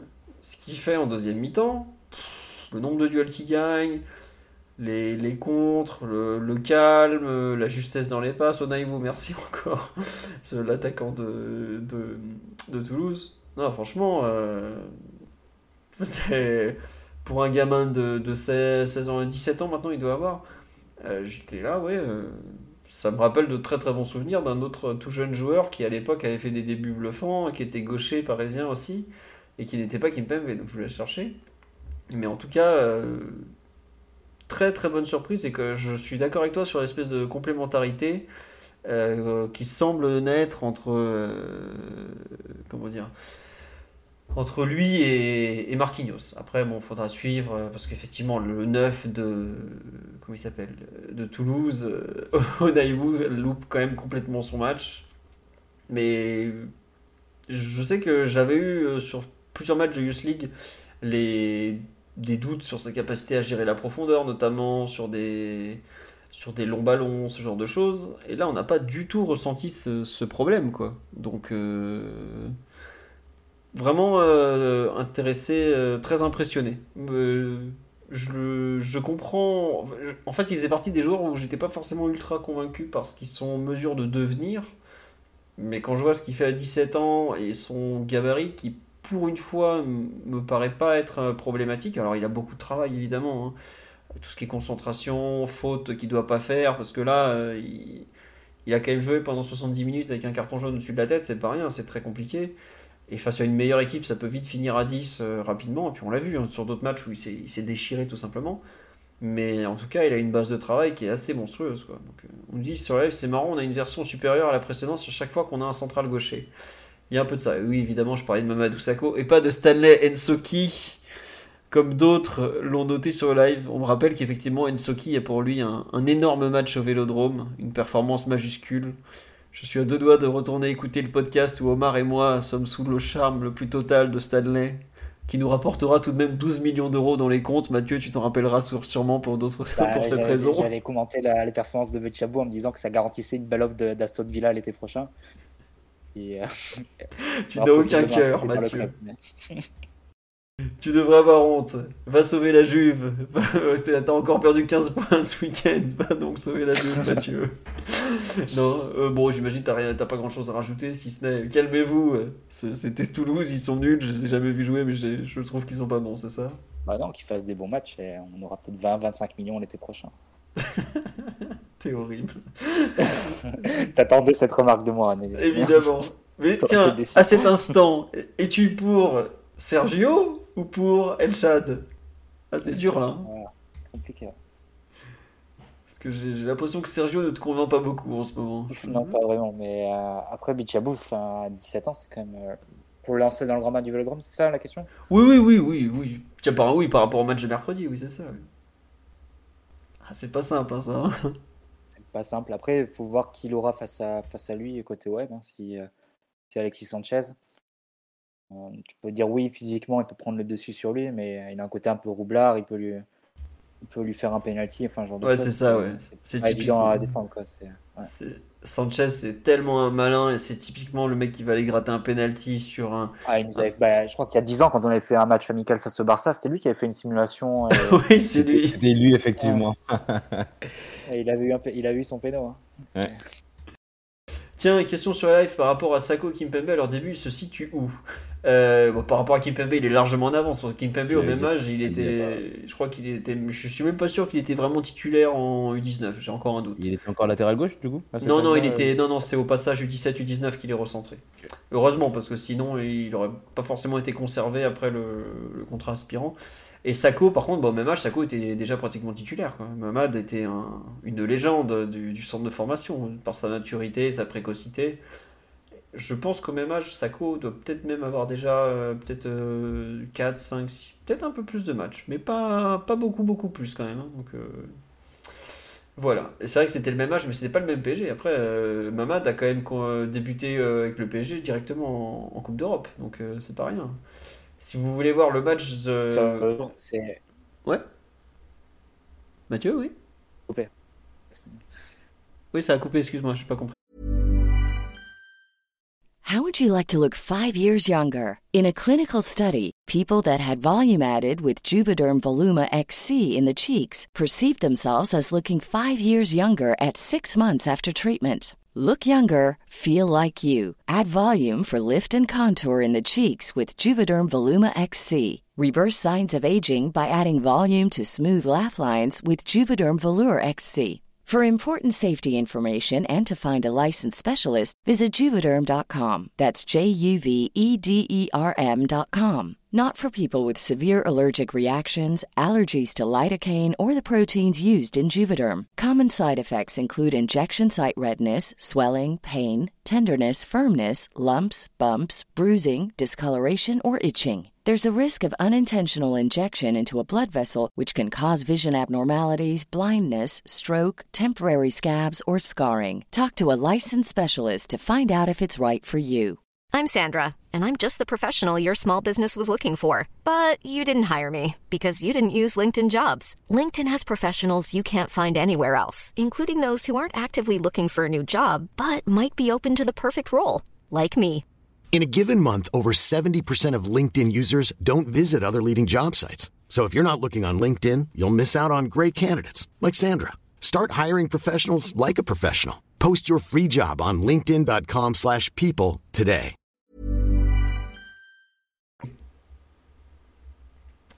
Bon, je crois qu'on a perdu Mathieu de nouveau. Non, je disais oui, contre l'AEK Athènes, il a débuté euh, Euh, Il y a Bernard Mendy, si vous voulez, qui a posté aujourd'hui le but qu'il avait marqué contre l'AEK Athènes, qui ressemblait un peu à celui de Hakimi. Si Ouais, vous- j'ai vu. Voilà, bah, c'était ce match-là au cours duquel Mamadou Sakho a débuté à euh, 16 ans et quelques. Et puis après, a- Sakho était capitaine à 17 ans aussi. Mais ça, c'était un peu de la politique. Oui, Mathieu Non, mais pour le coup, juste euh, dire un, un peu de bien de la politique sportive du club. euh, c'est mieux d'avoir euh, dans ton effectif comme quatrième option ou cinquième option en défense centrale un jeune comme ça plutôt que prendre un international style Abdou Diallo et faire les 10-15 matchs de, dans l'année que, que, tu pourrais réserver à un jeune. Je pense que c'est le fait d'avoir libéré cette place-là, c'est positif parce que dans, dans, le meilleur des cas, ben, il s'impose, il va progresser, il va devenir un, joueur qui a le niveau du PSG. Et dans le pire des cas, ben, tu le revendras. Donc c'est pour le coup, ça a positif, je pense, de, de libérer cette place-là. Et je pense qu'à l'avenir, si tu dois regarder une défense à 4, c'est bien de la avec trois défenseurs expérimentés et le quatrième qui est soit un jeune, soit un joueur euh, polyvalent, entre guillemets, comme Danilo. Et c'est, euh, je pense que ça, ça, ça, ça a cet intérêt-là. Ça te permet de garder euh, la possibilité pour un jeu de se développer. C'est ce qui s'était passé pour Kimpembe d'ailleurs à l'époque. Sous Laurent Blanc, vu que tu avais Thiago Silva, David Luiz et, Marquinhos sur les trois postes principaux de défenseurs centraux. Et pas plus Camara, qui l'année avant avait pris sa retraite, qui n'avait pas été remplacé, ça avait complètement libéré la place pour, pour Kimpembe. Donc, euh, ça, c'est typiquement le genre de place où PSG, dans le contexte de la Ligue 1, peut la réserver à un jeune euh, qui pourra faire des erreurs éventuellement, mais celles-ci ne seront pas forcément, n'auront pas forcément de grandes conséquences, dans le sens où tu as quand même de la marge. Et euh, voilà, les 10-15 matchs, malgré tout, ça te permet de. Pour un, pour un développement d'un jeune joueur de 17 ans, c'est quand même énorme de pouvoir se jouer ces matchs-là en Ligue 1. Totalement. Mais tu vois, d'ailleurs, j'élargis, là tu parles de El Shaddai, mais dans l'idée de Galtier Campos, en gros, tu as 18, 19 pros, et après tous les numéros au-dessus, les 19, 20, 21, 22, 23, c'est des jeunes. C'est totalement ce que le PSG doit faire. Hein. Parce que tu as un centre de formation où tu as beaucoup de monde, tu as un bassin de population monstrueux à exploiter, tu dois pas te retrouver à aller chercher certains joueurs euh, en transfert ou autre comme ça tu as tout à la maison. Hein. Alors après, faut que ça colle en termes de profil de poste, mais j'apprécie. après, si t'as pas de génération de défenseur central, bah voilà. Voilà, oui. tu vois, tu peux faire un prêt, tu peux faire un boost comme ça sur un an. Mais là, le, quatrième, enfin, le poste de quatrième défenseur central d'un club comme le PSG, tu ne peux pas mettre 30 millions euh, sur un joueur type Kerr Diallo. C'est des joueurs en plus qui vont se dévaloriser, forcément, parce qu'ils ne vont pas beaucoup jouer, qui ne vont pas avoir beaucoup de confiance et dont tu n'es pas sûr du niveau. Donc, euh, c'est typiquement réservé à un jeune joueur si, euh, si tu as ça en stock, entre guillemets, si la, formation te permet, euh, du PSG te permet de sortir ce genre de joueur. Sinon, tu le fais avec un bouche-trou euh, de joueurs reconvertis ou bien après. Quoi. Mais... Totalement. on nous dit en termes de latéraux, par exemple, on dit qu'on n'était pas trop fourni dans le centre. je confirme, latéraux, c'est pas on n'a pas des mauvais joueurs, mais on n'a pas aujourd'hui un joueur euh, que je vois intégrer la rotation du PSG à moyen terme. Si euh, Yoram Zaguet le 2006, mais si je vous dis 2006, c'est qu'il a 16 ans, qu'il est très jeune, que tout le monde n'est pas Zaire Emery, qui lui aussi est de 2006, mais qui n'a pas la même maturité. Euh, bon voilà, après, des, très très bons joueurs qui arrivent, il y en a plein. Hein. faut pas, le PSG forme des dizaines et des dizaines de joueurs. Et c'est pas pour c'est pas par hasard, c'est justement comme on dit sur live, on est allé chercher un jeune portugais, un arrière gauche, euh, au FC Porto notamment, qui est à mon sens sur ces postes de latéraux, c'est très important d'avoir des jeunes parce que ils ont moins besoin de rythme en théorie que, que des mecs déjà établis où c'est plus dur de relancer la machine. Quel avenir à Pembele? Je lui souhaite euh, totalement de s'intégrer au PSG, de prendre une place. Euh, mais il a eu une grosse grosse blessure à 19-20 ans. Euh, il va falloir lui laisser du temps de revenir et c'est dommage qu'il n'ait pas pu revenir un peu plus tôt pour être ensuite prêté en seconde partie de saison pour se relancer totalement et revenir vraiment avec l'été prochain, peut-être avec un vrai rôle à jouer. Là, euh, bon, il a de la chance, qu'il est blessé, mais le PSG a pas beaucoup d'avance non plus en championnat. Je sais pas si on le reverra beaucoup, beaucoup. Quoi. Mais bon, après, faut c'est très compliqué ce stage-là, 20-21 ans, sur des latéraux qui jouent pas beaucoup. On parle de Arthur Zagré. Arthur, c'est complètement perdu, alors que c'était vraiment. C'était euh, probablement le meilleur joueur de la génération 2001 du PSG, par exemple, qui était euh, un super joueur en devenir et qui, qui n'a pas passé le cap parce qu'il n'a pas assez joué, parce qu'il n'a pas forcément bien géré euh, psychologiquement le, changement, tout ça. Donc voilà. On nous dit qu'il faudra bien faire souffler Kimi. Je suis d'accord, mais Mukele, il va pas être blessé toute l'année. Il a une blessure musculaire, au bout d'un moment, il va revenir. Donc. C'est comme ça. Euh, est-ce que vous voulez dire, avant qu'on passe à, Kimi et à quelques autres, euh, petit mot peut-être sur le, retour de Nuno? En plus, il y, a, Titi qui est là, donc euh, s'il veut nous faire un point coiffure au passage, il a le droit. non, mais sinon, non, Nuno, il a fait. Bah, j'ai trouvé qu'il était. j'ai trouvé un peu, pas stressé, mais un peu, je vais dire, sur les nerfs sur, sur le match. Euh, il, a, il prend un carton jaune en fin de, en fin de mi-temps, je crois, euh, sur Ouais. une faute où il arrive en, en retard. Je pense qu'il y a vraiment jaune, hein, d'ailleurs. Euh, il arrive en retard et après il a quelques, quelques gestes d'humeur en seconde mi-temps, etc. J'ai eu un peu peur euh, qu'il prenne un, sec- un- un second jaune, mais sinon on voit que c'est un joueur qui est, en reprise. On n'a pas encore retrouvé sa vitesse sur les, premiers pas. Il y a quelques, il y quelques actions, je crois que c'est en seconde mi-temps, il arrive à déposer un, joueur en, sorti- en sortant le ballon euh, euh, de la défense, etc. Mais c'est vrai qu'il n'a pas encore retrouvé la, vraiment cette explosivité sur le premier pas qui, fait ça, qui est, qui est une, de, une de ses caractéristiques très très très fortes. Euh, il n'a pas été beaucoup utilisé aussi. Il a fait pas mal d'appels, mais il n'a pas été beaucoup utilisé. On a vraiment penché à droite euh, sur ce match-là, ce qui est chose assez rare sur le PSG des dernières années. Euh, mais je pense que voilà, physiquement, il a besoin de, ces matchs-là, de ces matchs de, reprise où ça va être un, peu plus compliqué, mais il a besoin de, de rejouer. Ça, il a quand même eu deux blessures, quand même. Enfin, une blessure puis une, plus une rechute importante. Donc, je pense qu'il faut lui laisser un, peu de temps. Les- les matchs importants arrivent. J'espère qu'il va, qu'il va réussir à, à retrouver un peu cette explosivité et, et, euh, tout, ce- tout ce qu'on connaît chez lui qui, qui, qui font sa, sa force. Mais ouais, c'est pas, on va, dire- on va dire que c'est pas un mauvais match, mais c'est pas son meilleur match non plus. C'est un, un match dans la lignée de, de, de ces matchs de, reprise, quoi. Ouais. Mais ça fait plaisir de, le revoir parce qu'on a eu un Bernat euh, qui a été assez. qui a eu des périodes assez compliquées. Il a été fautif ça, sur un but. Je sais plus si c'était mercredi ou si c'était. Je sais plus c'était quel match où il fait une C'est mercredi où il fait sa roulette à la con là, il se croit, je sais pas où. euh. Non mais sérieusement, euh, il s'est cru à la En plus, plage à c'est Palavas. jamais ça, quoi. Mais Ouais, oui, c'est rare. C'est rare parce que, il- par exemple, son enquête de samedi, elle est pas mauvaise. Enfin, techniquement, il a, il, a, il a plutôt gardé le ballon, etc. Mais c'est vrai que mercredi, j'ai- j'ai- j'ai j'ai pas vraiment, pas vraiment compris. Mais voilà, sur Nuno, ouais, c'est- il- on, on sent que c'est un joueur, euh, un joueur en reprise, mais ça fait vraiment plaisir de, de, de le revoir. Il a toujours ses, ses, ses quelques gestes Ouais. euh, et accélérations de folie par moment. Bah, on va faire le voir sur la continuité après. Il nous a fait le Je geste de son signature quoi, avant de Ah, sortir. c'est ça, tu parlais d'explosivité, il a mis une V12. Hein. Oui, oui, il en a mis, il en a, il en a mis une. le pied droit le long de la ligne de touche, comme ça. Omar, tu veux nous faire un point vélocité sur Nuno ou, ou tu veux plutôt parler d'Ashraf? Je te laisse choisir, tu... c'est ton menu. Vas-y.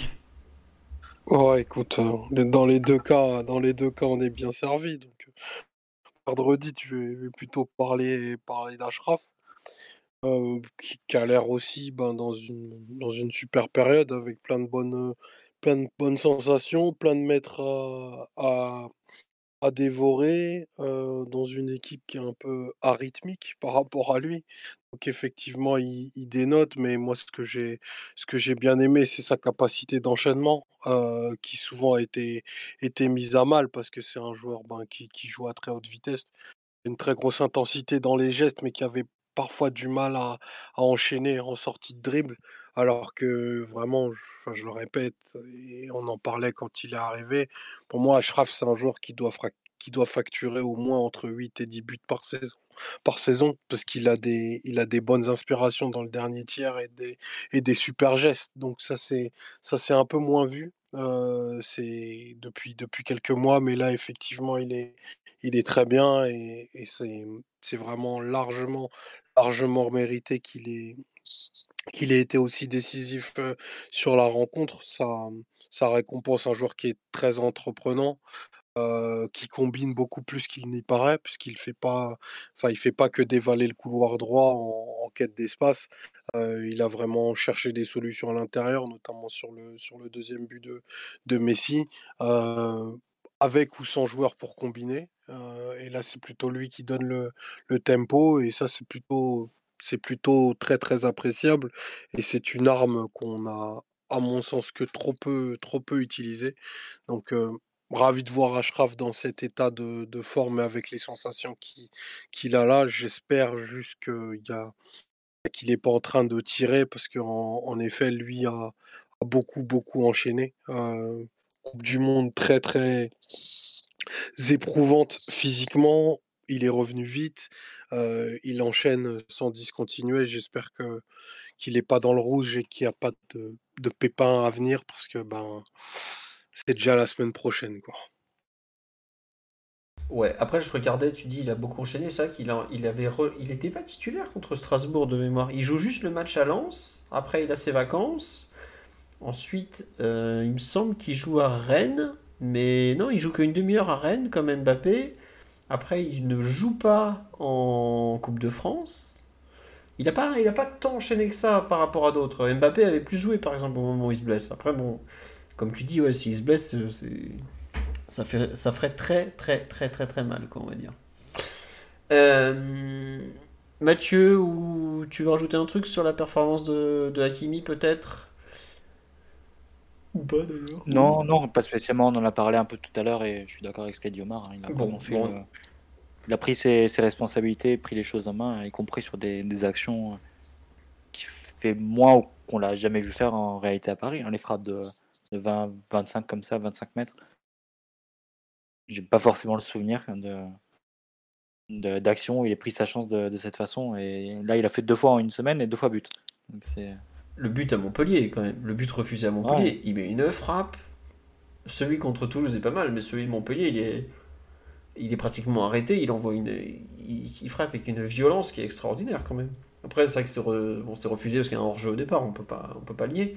Mais la, la violence de la frappe à Montpellier fait plaisir à voir. C'est que il a une vraie capacité, comme tu dis, à tirer loin, ou- outre la percussion, tout ce qu'il apporte et tout. Mais c'est bien qu'il s'en serve. On me dit enfin au niveau espéré. Moi j'avoue que j'espère que c'est ce joueur-là que je voulais voir plus vite, plus tôt même.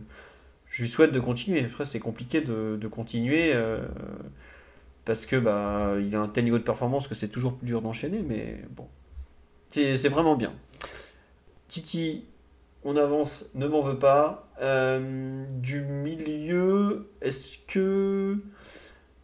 De qui voulez-vous parler euh, dans, nos, dans nos trois relayeurs? Bon, on a un peu parlé tout à l'heure de, de Solaire, Vitinha et Ruiz.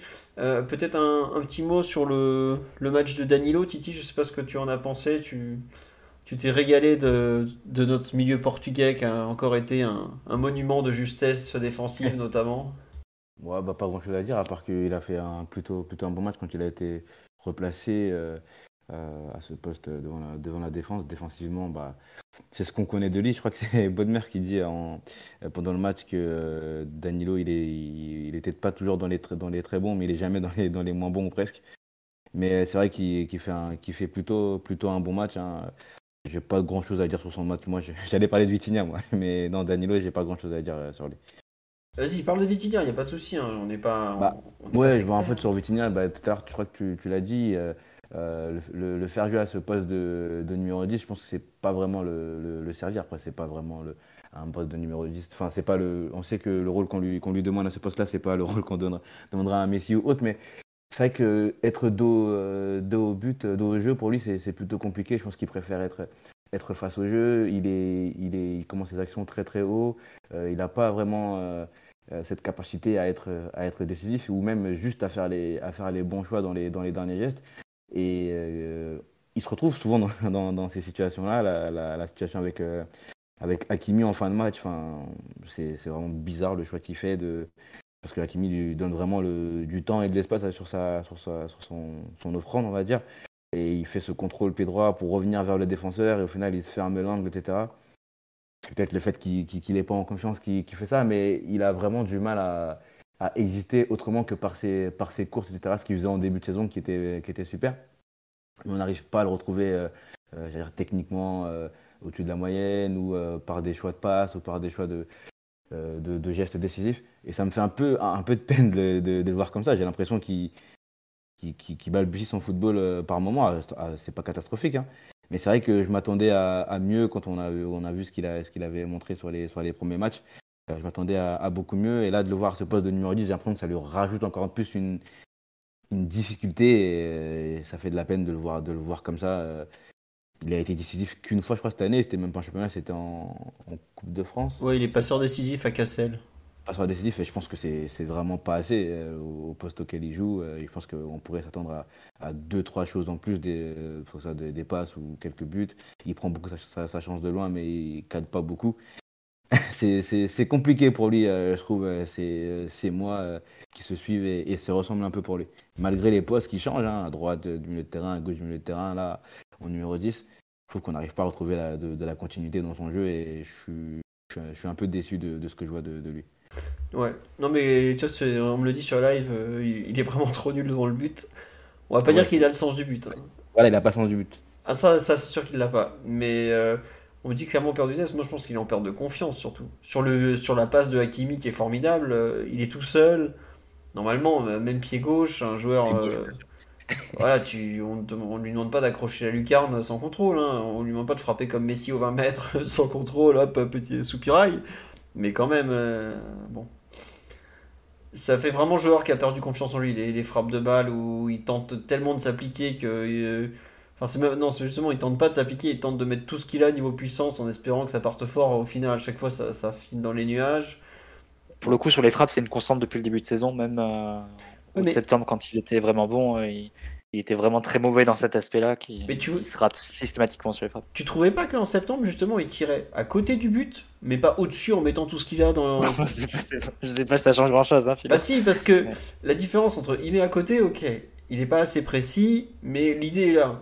Là, il y a même pas l'idée, il, il- c'est juste de taper comme un bourrin euh, dedans, et bon bah, je m'y connais un peu, hein. Quand t'es pas doué et que tu tapes fort, en général, ça finit pas au fond. hein. Euh, je crois qu'il faut revenir à l'essentiel, c'est-à-dire que on a laissé partir notre milieu de terrain avec la meilleure frappe de balle, hein, à savoir Leandro Paredes. Simon, tu arrêtes. Simon, tu arrêtes. un but en trois ans, mais malgré tout, Pas beaucoup non plus. Hein. le successeur, n'a- je sais pas s'ils vont arriver à ce total. Quoique Solaire, l'a- Solaire l'a dépassé, mais pas sur. Ah si, Solaire, il a mis des frappes de, à l'entrée de la surface comme ça, en Ligue des Champions du gauche. Oui. Attends, il a. Ouais, euh, contre Haïfa notamment, il en met un comme ça. Ah ouais, c'est celui-là, hein, le, but face à Haïfa. Fabian a marqué cette semaine. Ouais, on nous dit Ruiz Bon, était c'était pas censé. bon. Ruiz était pas censé avoir une super frappe. Alors, le problème c'est Il qu'elle a des superbes avec Naples, c'est incroyable euh, le fait qu'il encore un, perdu euh, autant son adresse. Il a, il a- la frappe n'a pas passé les Alpes. C'est terrible. C'est comme ça. je- Mais c'est vrai que.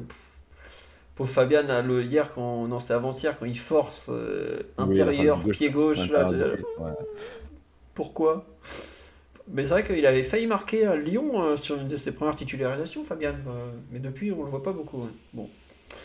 Euh, Mathieu Omar sur le, le cas Vitinha que, que Titi a, a ouvert. Euh, un avis, pas d'avis, euh, beaucoup de peine en le voyant errer. euh. Omar, tu sembles vouloir dire que ce jeune ne sait pas frapper dans la balle. C'est bien, c'est bien ça? Ouais, moi, je, bon, là-dessus, euh, je pense que je l'avais dit rapidement dès qu'il a commencé à jouer. Enfin, il a vraiment une technique de frappe, euh, comment dire, assez rustre. Donc, je suis pas surpris qu'il il ait des très mauvais gestes. Bon, non, j'ai rien de particulier à dire de Vitinha. j'ai- Je veux pas paraître trop dur, mais pour moi, il fait vraiment le même match euh, depuis qu'il est arrivé, en fait. Donc, euh, je, je suis pas la meilleure personne pour en parler. C'est pas, Soyons. pas chez moi que tu vas trouver du crédit Exactement. sur ce qu'il propose. Donc, on va éviter de l'enterrer avec toi donc. Euh, Mathieu, tu, tu veux rajouter quelque chose ou non On passe euh, éventuellement à un autre joueur euh, que, que notre petit Vitor Ferreira? Bon, Mathieu n'ouvre pas. Non, c'est bon Oh non, non. pas spécialement. Bon, voilà. Bon, on va voir. Euh, on nous dit. Mais hâte de voir qui fera les frais quand même de- du retour de Verratti dans l'11. Et du possible hum, replacement de Danilo au milieu. Bah, enfin, ça se joue entre Vitinha et Soler, je pense. hein. Parce que Ruiz est quand même un peu meilleur que les deux que je viens de citer. Danilo, faudra voir s'il joue derrière ou au milieu. Il faut voir aussi si Neymar joue 10 ou dans le duo devant. Potentiellement, as potentiellement deux ou trois joueurs du milieu de terrain de, de samedi qui peuvent euh, trouver out. Mais ça sera une belle occasion de voir la hiérarchie parce que pour le moment, c'est difficile de vous dire qui, euh, a l'ascendant sur qui, honnêtement, entre les 3-4 euh, du milieu. Je dis 3 ou 4 parce que Renato, le pauvre, on le, on le compte même plus. Il fait une saison. bah, digne de Pastore la, la dernière. Plutôt digne de Pastore, non, le, digne de Pastore, c'est le sous la première, 2016-2017. C'est-à-dire qu'il est- absent 2-3 semaines, il revient et il se blesse euh, le match suivant. Et, euh, les trois autres, Vitinha, Fabian et Solaire, c'est compliqué de dire qui a, qui a l'avance sur qui. Peut-être pour des raisons de profil, tu vas, tu avoir Fabian ou. encore Fabian, si Verratti joue axe gauche, a priori c'est lui qui saute ce serait Solaire qui garderait la place. Je sais pas, c'est. Tu, tu peux pas laisser Solaire sur le terrain si tu sors Fabian. euh, du coup, tu remets Fabian en faux pied alors. bah, je pense qu'au bout d'un moment, tu vas, tu vas le remettre en faux pied, quoi. Donc, euh, Non, tu peux pas, honnêtement, euh, j'ai régulièrement défendu euh, le pauvre Carlos Soler, mais tu peux pas laisser sur le terrain avec ce qu'il produit en ce moment quand même. Il court pour les autres, mais il gagne pas un duel, il, euh, ça fait pas lourd, hein, honnêtement, pour, lui. Après, comme dit live, est-ce que Marco Verratti sera titulaire direct contre l'OM? Faut pas oublier qu'il revient de trois semaines de blessure où il a, ensuite il a été absent, euh, il a joué 15 minutes, il est ressorti. Euh, ouais, non, je, pense qu'il sera titulaire parce que bon, maintenant la blessure a dû bien, bien être soignée, hein, il a pris le temps. Mais par contre, c'est vrai qu'il va sortir, à mon avis, dès l'heure de jeu parce qu'il sera complètement cuit. Euh, bon, à voir comment il va gérer Ruiz, comment il va gérer Solaire. Est-ce que l'histoire de, du pied fort, et plutôt que de le mettre en faux pied, va continuer? Bon, je, tiens, Omar n'a pas voulu enfoncer Vitinha, mais comment tu lis effectivement la hiérarchie du milieu à cet instant? Parce que je trouve que c'est ouais, c'est une vraie question quand même. Euh, je pense que Vitinha est le plus proche de sortir de l'équipe, moi. Parce qu'il a eu plusieurs remplaçants, remplacements tôt, pardon. Euh, très tangent. Je pense que Galtier a beaucoup de, enfin de, je sais pas comment je pourrais appeler ça, mais donne beaucoup de crédit à Ruiz, mine de rien. Il a titularisé à, plusieurs postes, qui a pour lui un peu plus de, de sûreté technique et de et d'occupation des espaces. C'est un joueur moins à risque. Danilo maintenant partant certain.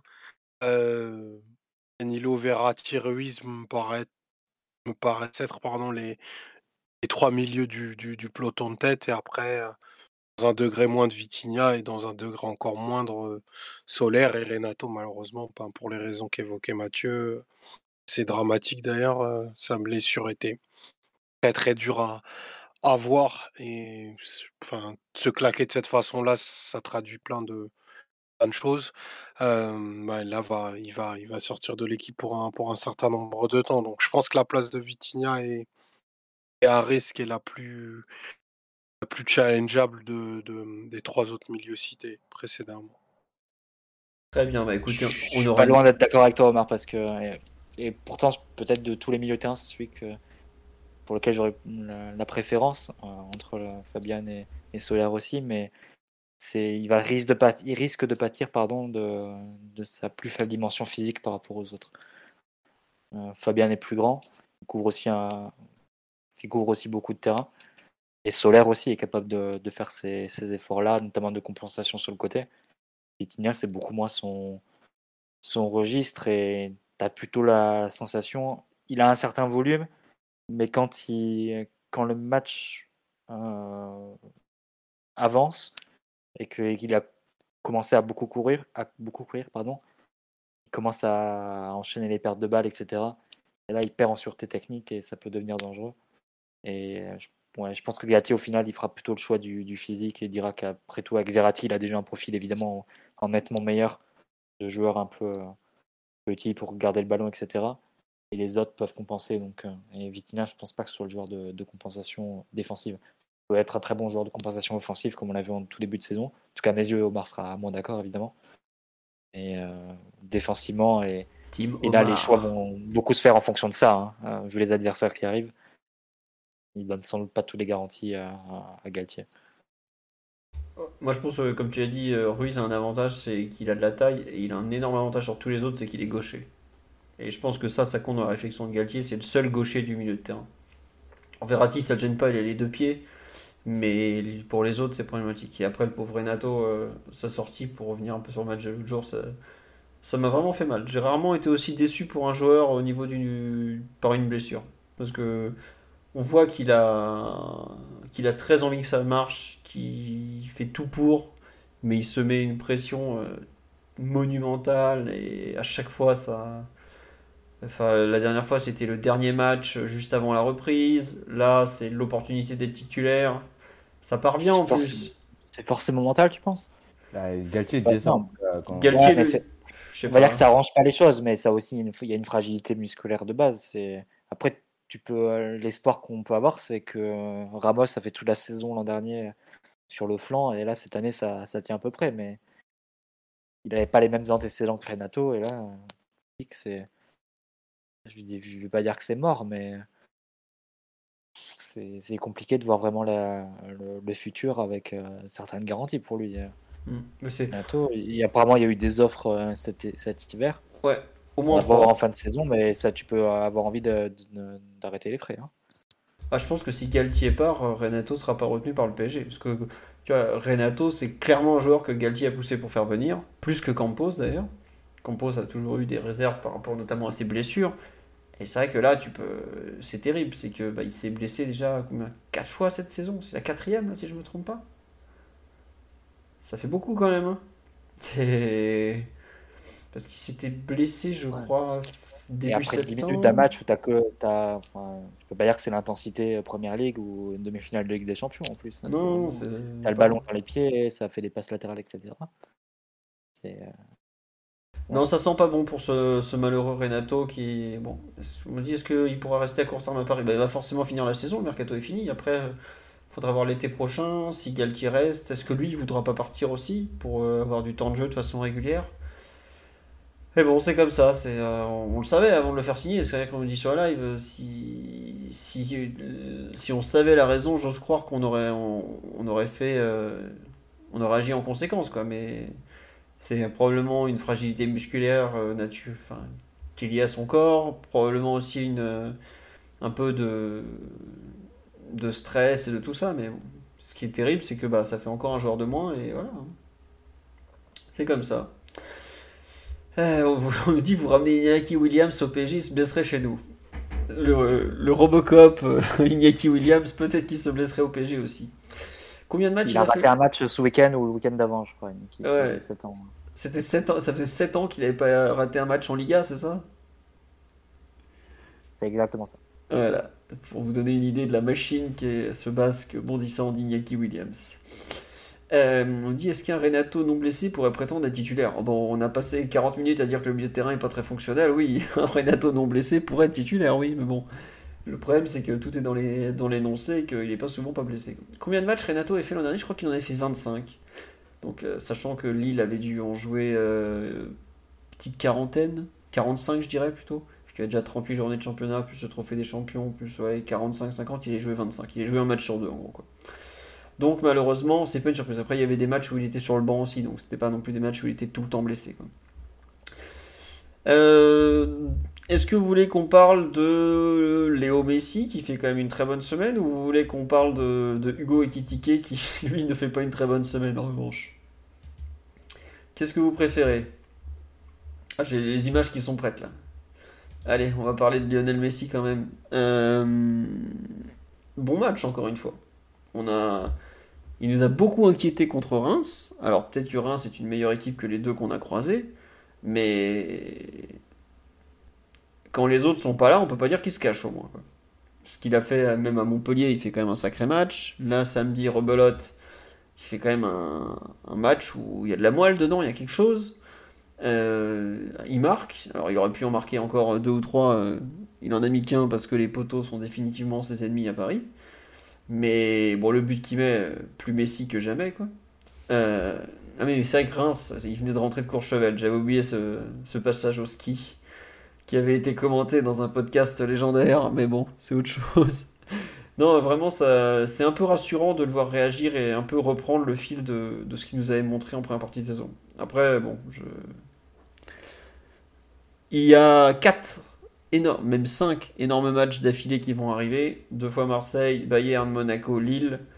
Euh, j'ose espérer qu'il va faire au moins 3 ou 4 bonnes performances pour confirmer cette, cette remontée en puissance, j'ai envie de dire, parce que sinon, euh, sans lui, avec euh, bon, Neymar, on ne sait pas trop où il, où il en sera après sa, petite, son petit arrêt musculaire. Sans Mbappé pour encore au moins deux semaines.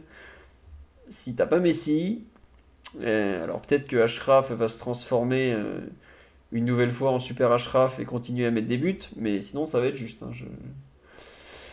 Est-ce que Messi sera préservé demain? Euh, Lionel Messi n'est pas trop le genre à être préservé globalement. Euh, certains diront que c'est parce qu'il s'économise pas beaucoup, mais globalement c'est un joueur qui joue 60 matchs par saison depuis bientôt 20 ans, donc euh, il va jouer. Hein. Après peut-être que Galtier aura une autre version, mais bon.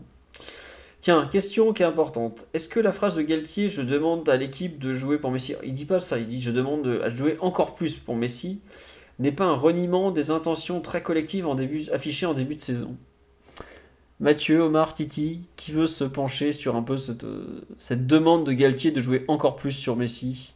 Tiens, Titi, on t'a pas entendu depuis un certain temps, tu, tu n'as pas pu t'exprimer sur le Renato qui nous fend le cœur. Ton avis un peu sur cette volonté de Galtier de jouer encore plus pour Messi tiens? Bah, je pense que c'est circonstanciel.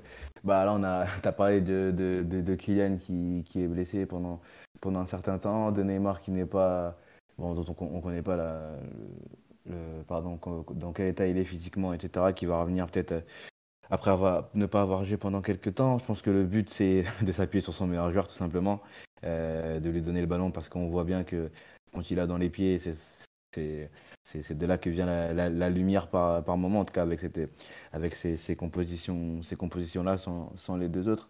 Donc euh, moi, j'ai pas pas trouvé ça déconnant. Euh, je pense qu'il a bien vu que dans le match euh, de samedi, Messi, lorsqu'il avait le ballon, des choses se passaient, qu'il était à un niveau d'inspiration plutôt, haut. S'il n'y avait pas les poteaux, il en mettait d'autres. La, petite frappe, c'est même pas une frappe, c'est une passe, comme disait Omar Da Fonseca sur le poteau en fin de match.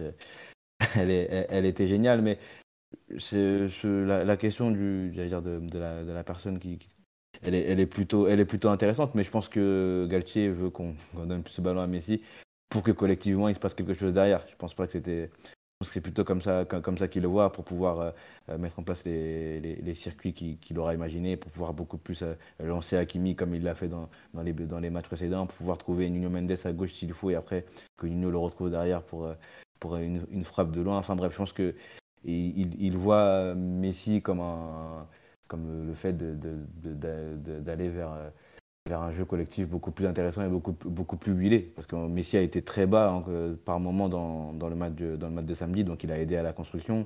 Euh, Messi a été aussi présent euh, à la finition, enfin il était un peu partout, c'était limite un, Messi omniscient, un Messi de, l'Argentine ou presque. Euh, c'est pas vraiment le cas, mais presque.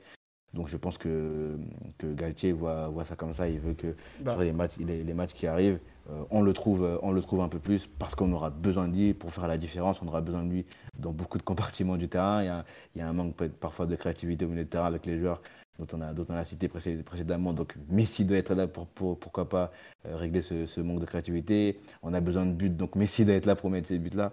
Donc voilà, c'est sûr qu'on va, qu'on va beaucoup passer par lui. Euh, dans les prochaines semaines. Et on a, on a cinq gros matchs qui arrivent. C'est là qu'on attend de, lui que son niveau de créativité soit, soit haut, son niveau de, de performance soit très haut. On va voir ça. J'espère que ça va, ça va aller. Ouais. Tiens, comme dit sur live, Messi étant un joueur très très collectif, c'est pas forcément antinomique. Et je pense, que c'est ce que veut dire Galtier, savoir euh, c'est le meilleur pour faire jouer les autres de l'effectif avec euh, Verratti et Neymar. Bon, ils n'étaient pas là samedi c'est normal de lui donner le ballon. Il va pas jouer pour lui en fait, il va jouer pour les autres. C'est son jeu, il sait pas faire autrement. enfin, aujourd'hui c'est beaucoup son jeu. Avant il avait la, plus la percussion, mais bon il a, il a quand même 36 ans. Hein. Euh, c'est pas du tout contre l'équipe euh, de dire ça. C'est pas, on dit sur live, il ne doit pas le dire parce que euh, c'est dévaloriser les autres. je pense que Carlos Soler il est au courant qu'il n'est pas du niveau de Messi. Ah hein. ils s'en rendent compte, hein. même ils le disent eux-mêmes. À l'entraînement, tu, tu, le vois faire des trucs il voit des passes que personne ne voit et ça fait 20 ans que ça dure. Donc j'espère qu'ils se sont quand même rendu compte qu'il n'était pas tout à fait du même niveau qu'eux. Quoi. Donc euh, je comprends. Même les joueurs comme Verratti, c'est les premiers à dire on doit faire les efforts pour, pour eux, pour les mettre dans les meilleures conditions, etc. Donc je pense pas que les, que les autres joueurs penseraient comme ça. quoi.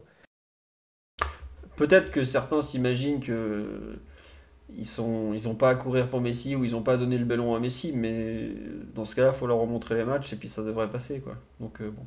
Après, vrai qu'il assume aussi le fait de dire qu'il faut le délaisser du travail euh, défensif et tout ça, mais est-ce que c'est vrai qu'on l'entendait en. C'est une bonne remarque, c'est vrai qu'il dit ça maintenant, alors qu'en début de saison, on l'entendait un peu euh, le replacer sur le terrain, lui demander d'aller presser tout. Mais euh, contre Toulouse, ou même contre Montpellier, Messi, il a plus défendu que ce qu'il défendait il y a encore 10 ou 15 jours, quand, bah, contre Reims notamment, ou à Rennes, où il fait strictement rien. là aussi, il y a un peu une reprise en main quand même par rapport à son investissement défensif. On va voir ce que ça, ce que ça va donner et tout. À suivre. Euh, Omar et Mathieu.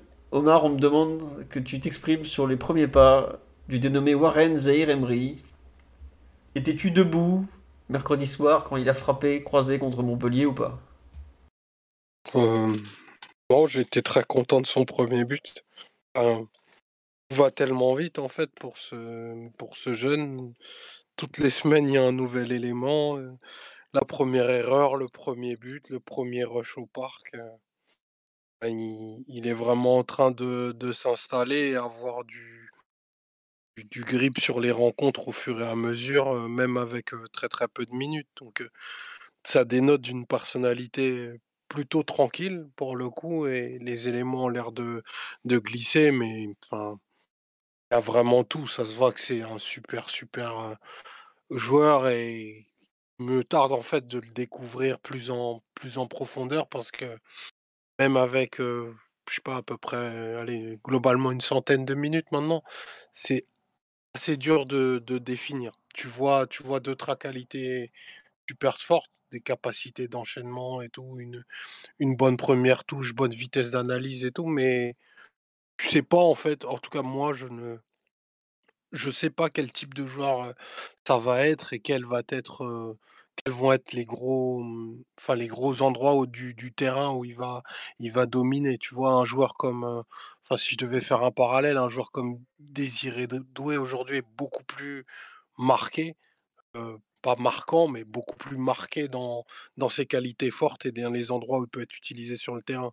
Pour Warren, c'est encore un petit peu un petit peu dur à définir, mais effectivement aussi un chapeau parce que tu profiles une fois de plus, quoi. Tiens, pour répondre à ta question, il en est à 263 minutes réparties sur 12 matchs.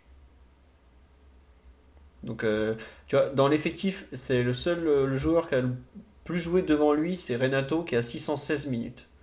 Voilà. Donc, à mon avis, il va vite monter. Est-ce que d'ici à la fin de la saison, il peut aller chercher les 626 minutes de Pablo Sarabia?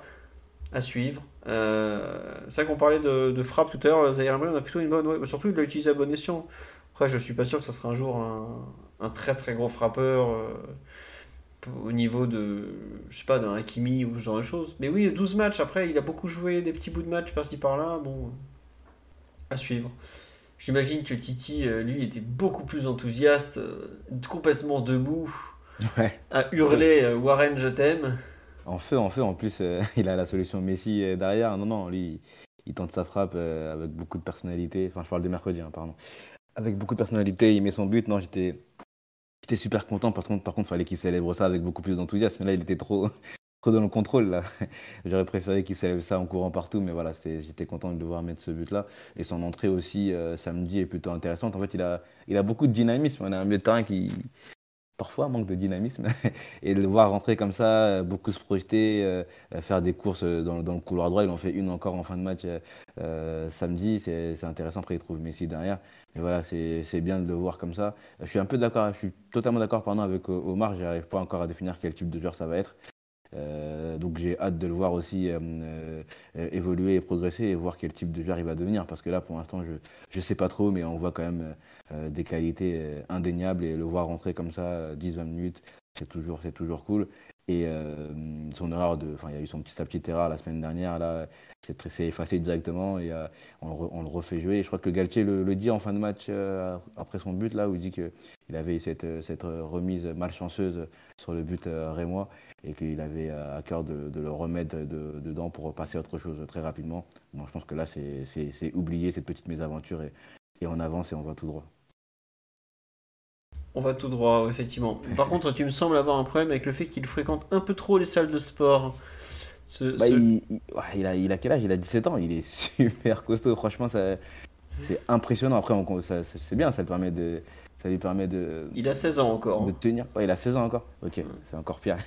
Mais ça le permet de, de tenir face à, dans, dans- face à cette adversité en Ligue 1. Il, il perd pas beaucoup de duels, hein. il a été impressionnant dans, dans, pas mal de duels dans ses entrées en championnat. Mais c'est vrai que c'est- très très tôt pour, le, pour voir encore aussi développé. Bon, Omar saura peut-être euh, euh, plus nous dire et être beaucoup plus précis sur ça, mais c'est vrai que c'est super impressionnant la saison d'avoir ce corps-là. euh, Je trouve ça fou quand même. Tiens, on nous dit il a 17 ans le prochain. Il a 17 ans le 8 mars, si vous voulez tout savoir. Donc, c'est très bientôt. Et euh, titulaire contre Monaco, Marseille, au Bayern. euh, titulaire, je sais pas, mais en revanche, c'est probable qu'il ait du temps de jeu à chaque fois. Parce que. bah, Il n'y a pas de raison de ne pas lui en donner. Quand il rentre, la plupart du temps, il fait plutôt des bonnes entrées. En tout cas, pas, bien moins mauvaise que les titulaires, pas forcément tout le temps meilleur. Alors, il est excellent quand il rentre à Montpellier, et il est encore très bon ce week-end contre Toulouse, mais euh, titulaire, c'est autre chose. On l'a vu contre Rennes, ça va être un peu plus compliqué. Il faudra lui trouver un poste aussi, mais euh, n'y a pas de raison qu'il joue pas en tout cas. Bayern, je sais pas, parce que c'est un match Ligue des Champions, euh, c'est plus compliqué. Et en face, c'est quand même physiquement euh, très très lourd en termes de- d'intensité, de physique, de tout ça. On verra. Mais en tout cas, il n'y a pas de raison qu'il joue pas en France. Le niveau français, il montre qu'il l'a. Après, on nous dit est-ce que, est que même s'il est super fort, on n'est pas un peu trompé par sa précocité physique? Je pense pas qu'il y ait grand monde qui soit intéressé par sa précocité physique. C'est bien parce que ça lui permet de tenir dans les duels. Mais c'est pas ça qu'on fait un joueur spécialement intéressant euh, à cet instant. C'est plus. euh, c'est totalement son entrée à Montpellier où on voit qu'il comprend vraiment euh, ce qui se passe sur le terrain qu'on fait un joueur intéressant. quoi. Être en avance physiquement, bon, d'un moment, c'est pas non plus. c'est pas du MMA, quoi. Même si c'est vrai que c'est un plus à ce niveau-là, forcément, parce que ça lui permet d'avoir un, un vrai temps de jeu, mais c'est pas un joueur qui va spécialement briller par son physique non plus, quoi. On nous dit, vous le situez où par rapport aux joueurs de son âge dans le monde? Bah, je vous laisse chercher les joueurs nés en 2006 qui jouent en professionnel aujourd'hui. Il y en a pas beaucoup. Je pense même que sur les 5 grands championnats européens, c'est le seul à jouer de façon régulière. Doué, c'est un 2005 ou 2006 J'ai un doute. Désiré Doué, de Rennes. 2005, il me semble. Voilà. Oui, parce qu'il n'était pas à l'Euro 17 avec lui, justement? Ouais, on me dit 2005 sur la live. Il me semble que Désiré Doué était à l'Euro 2007. De- L'Euro U17, pardon, de l'été dernier, bah, qu'ils ont gagné d'ailleurs. Bon, voilà. Les 2006 euh, qui jouent, honnêtement, en ce moment, je- là, de tête comme ça, j'en vois aucun. Alors après, c'est sûr qu'il n'y en a pas en première ligue, euh, parce que le championnat est beaucoup trop rugueux. Euh, en Italie, en 2006, je suis même pas sûr que tu aies le droit de fréquenter le vestiaire des professionnels. En Espagne, peut-être. Euh, Bellingham, par exemple, est né en 2002, donc euh, ça, il a quand même 90. Ah, Matistel du Bayern, non, 2005 aussi, Matistel.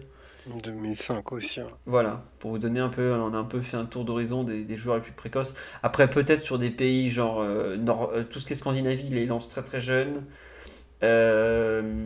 Ah, Non, a- mais c'est une, c'est une anomalie totale. Hein. Faut pas, tiens, faut pas, faut, faut absolument pas galvauder ce qui est en train de se passer là. C'est Tiens, on me cite. euh, l'éclosion d'un phénomène. hein. Ouais. Bino Higuitens du Borussia, qui est le latéral gauche ou ailier gauche, mais c'est un 2004 pour vous donner une idée. Et lui, c'est déjà un très jeune joueur. quoi. Voilà, c'est un, c'est un Anglais. On nous dit même le très précoce Rabiot ne jouait même pas à son âge. Euh, Adri, il est titulaire à l'été 2012, il a 17 ans quand Ancelotti le lance. Mais il jouait pas, non, il avait, un- il avait euh, en gros 6-8 mois de retard euh, par rapport à, à, Warren. Et déjà, euh, il était très très très très précoce. Il y a, tu me dit, Etoine euh, Nwaneri de l'anglais qui est en 2017. Mais voilà, il a joué un match, il a joué une minute celui-là. C'est. Bon, j'ai envie de dire qu'ils le font un peu rentrer pour le record, mais je sais pas combien de matchs il a joué cette saison à part ça. Bon, voilà quoi. Il a, joué un match avec euh, Arsenal, il a joué euh, une minute, un match. Donc je, on peut pas vraiment appeler ça jouer quoi. Mais ça, visiblement, il y en un en 2006 qui jouait en Championship. Ah, Job Bellingham, Bellingham le, frère, qui est peut-être en 2006 effectivement. On me cite Simone Pafundi de l'Udinese, peut-être, je sais pas là. Mais bref, voilà, on a listé quelques joueurs. Pour vous dire, euh, on, a eu du mal à en trouver un seul qui soit né en 2006 qui joue déjà.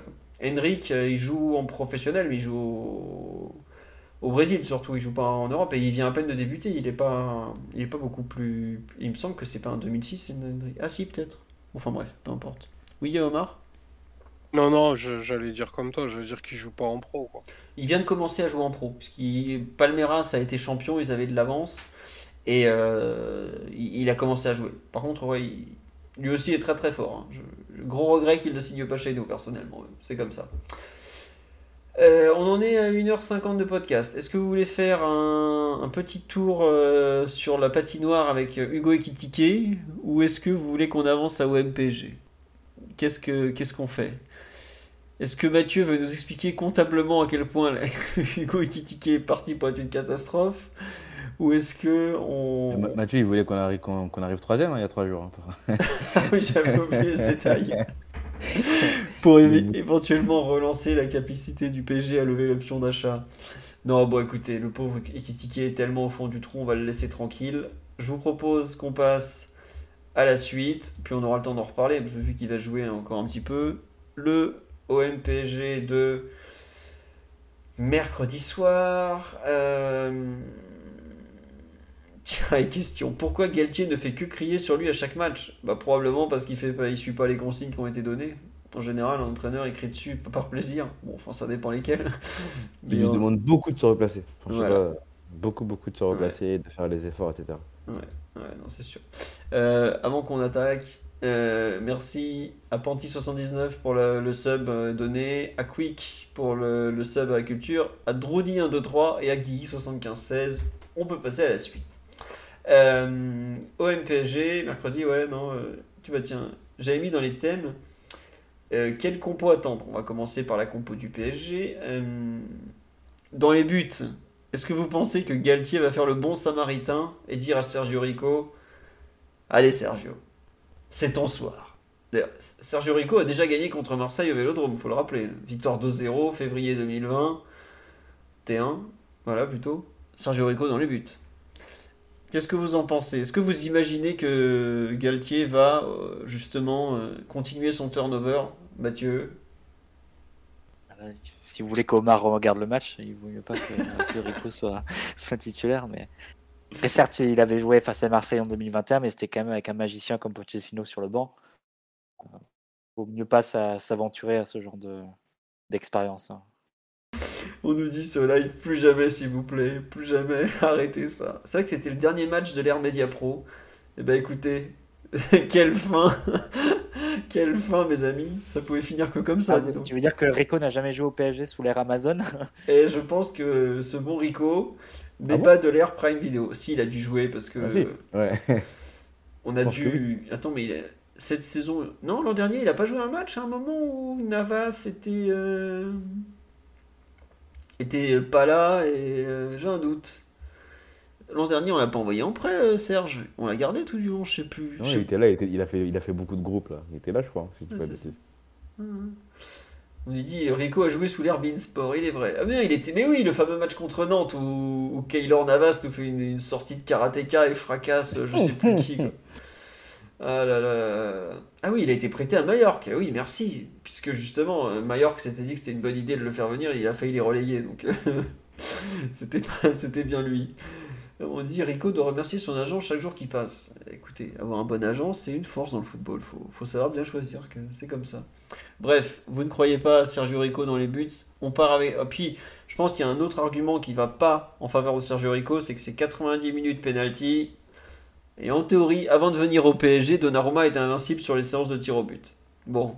Qu'est-ce qu'il en perd une face à Marcin Boulkar Voilà, il s'avère qu'il en a eu qu'une avec nous, il l'a paumé. Bon, c'est pas grave. On va passer à la suite. Euh, autre argument, il est nul. C'est effectivement un bon argument pour préférer Donnarumma à Sergio Rico. Euh, défense. Euh, à 4 ou à 3, messieurs On en a déjà un peu parlé tout à l'heure, mais qu'est-ce qu'on fait alors? Qu'est-ce que vous imaginez? Titi, Omar, Mathieu, je veux vos, vos pronostics. À quel point Christophe Galtier est prêt à mettre Sergio Ramos titulaire, même avec un demi-adducteur, 45 ans au compteur et 1000 matchs en carrière? C'est un peu la grande question tout de même. Non?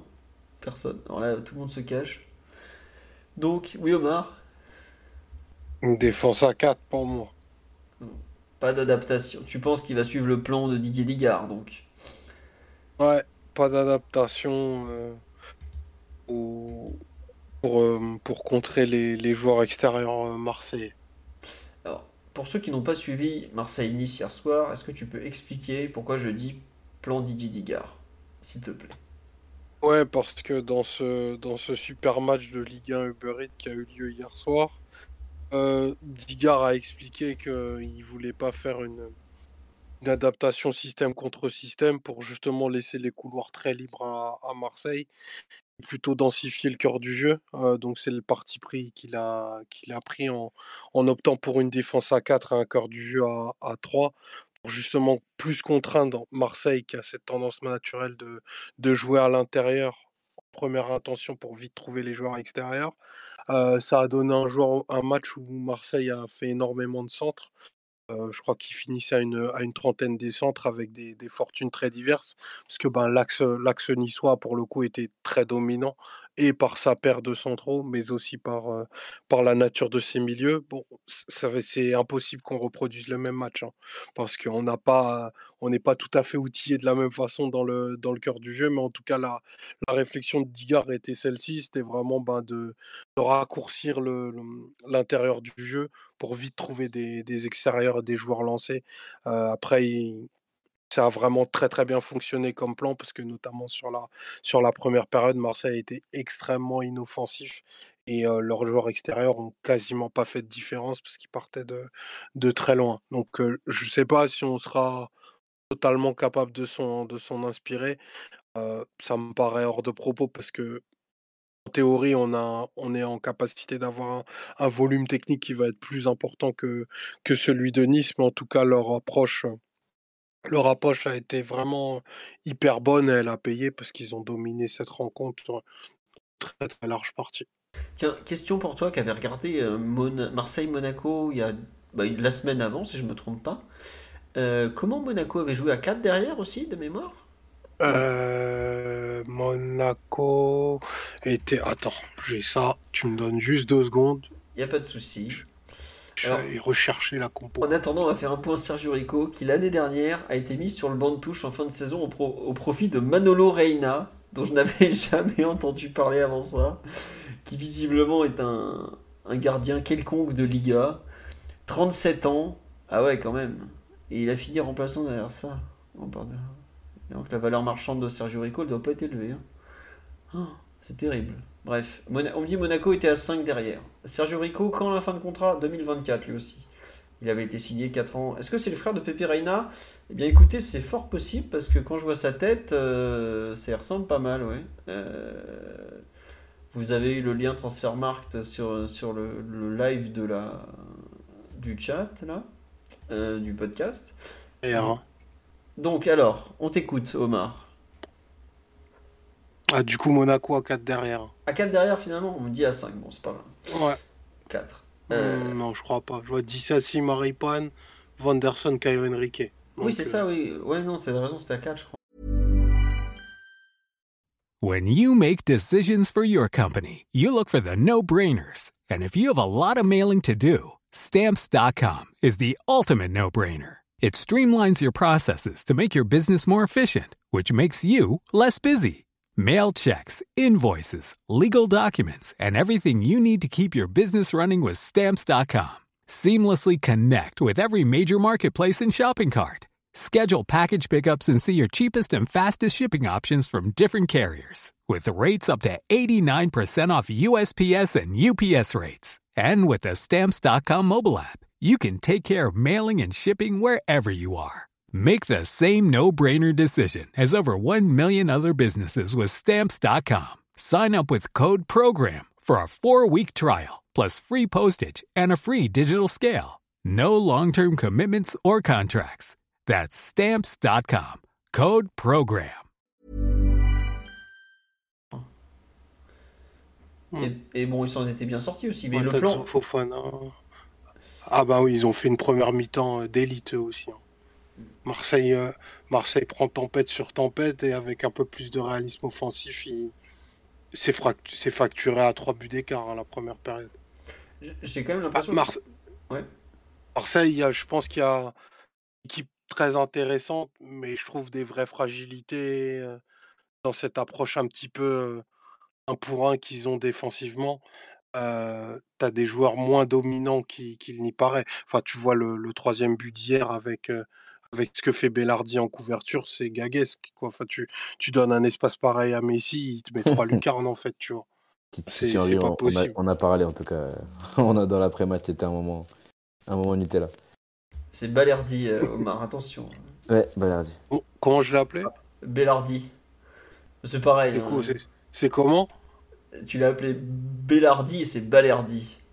Ah ok, bon, excusez-moi. Tu t'en fous, t'inquiète pas. C'est vrai, c'est vrai, je ne peux pas le cacher. il, sera pas, sera pas là face à nous, je pense. Euh, après, je... Euh, si, si, il est, Si, ah, il est si. suspendu. Ah non, dommage, il est suspendu. Dommage. Suspendu. Parce que lui, j'aurais bien aimé c'est qui ce C'est. Mbemba, Gigot et. Et que- Kolasinac, je pense qu'il. Ah ouais, bah, c'est une bonne nouvelle du coup. Bah, je sais pas, parce que moi, Balerdi, je le voyais déjà à Dortmund, je le trouvais nullissime. Je sais que c'est, il fait partie de ces défenseurs un peu, euh, tu vois, frisson, un peu, comme on dit. C'est-à-dire qu'il sait pas, il sait pas trop défendre, mais il sait faire des choses balle au pied. Thilo Kerrer est un défenseur frisson, oui, on peut. voilà, ce genre un peu. Mais Thilo Kerrer a pas beaucoup d'élégance. Thilo Kerrer a un côté Bambi. Balerdi a plus un côté euh, port altier, mais caca culotte dans la surface. C'est un peu un... C'est deux types de, de défenseurs fristons très différents, tu vois. Mais globalement, je, bon, je- je suis peut-être un peu trop dur avec lui, parce qu'il paraît qu'il a beaucoup progressé, et que l'Ajax a voulu mettre 25 millions d'euros sur lui. Je peux dire qu'à ce prix-là, il était dans le talisme en direct. Mais... euh, C'est pour ça qu'il rappelle Marco Overmars, alors, du coup. je pense. Je, je ne sais pas. Est-ce qu'il n'avait pas joué Balerdi contre Dortmund à l'époque? C'est possible. Euh, donc c'était euh, mars 2020. Euh, je- c'est possible qu'il ait joué, ouais. en- Ou peut-être qu'il est rentré en fin de match ou un truc du genre, parce que Dortmund a joué à 3 derrière à l'époque et il manquait de centraux. Mais ouais, il est, moi je le trouvais catastrophique. Enfin bon, il a, c'est un joueur qui a annoncé depuis tout jeune et c'est comme ça. Revenons sur la défense du PSG. Euh, Qu'est-ce que. À part, donc à 4 derrière, tous euh, Mathieu et Titi? À 4. Donc Hakimi, Nuno, Marquinhos forcément. Et donc le dernier poste, Sergio Ramos ou Bichabou, à votre avis? Je pense qu'il va mettre Ramos, hein, parce que contexte vélodrome, beaucoup de centres côté OM, et globalement, Il a- Ram- Il a Ramos. beaucoup appuyé sur le fait qu'il serait de retour aussi. Enfin, il a beaucoup dit euh, en interview qu'il serait là, Ramos, euh, pour, en tout cas disponible pour le match. Donc oui, je, je, je pense comme toi.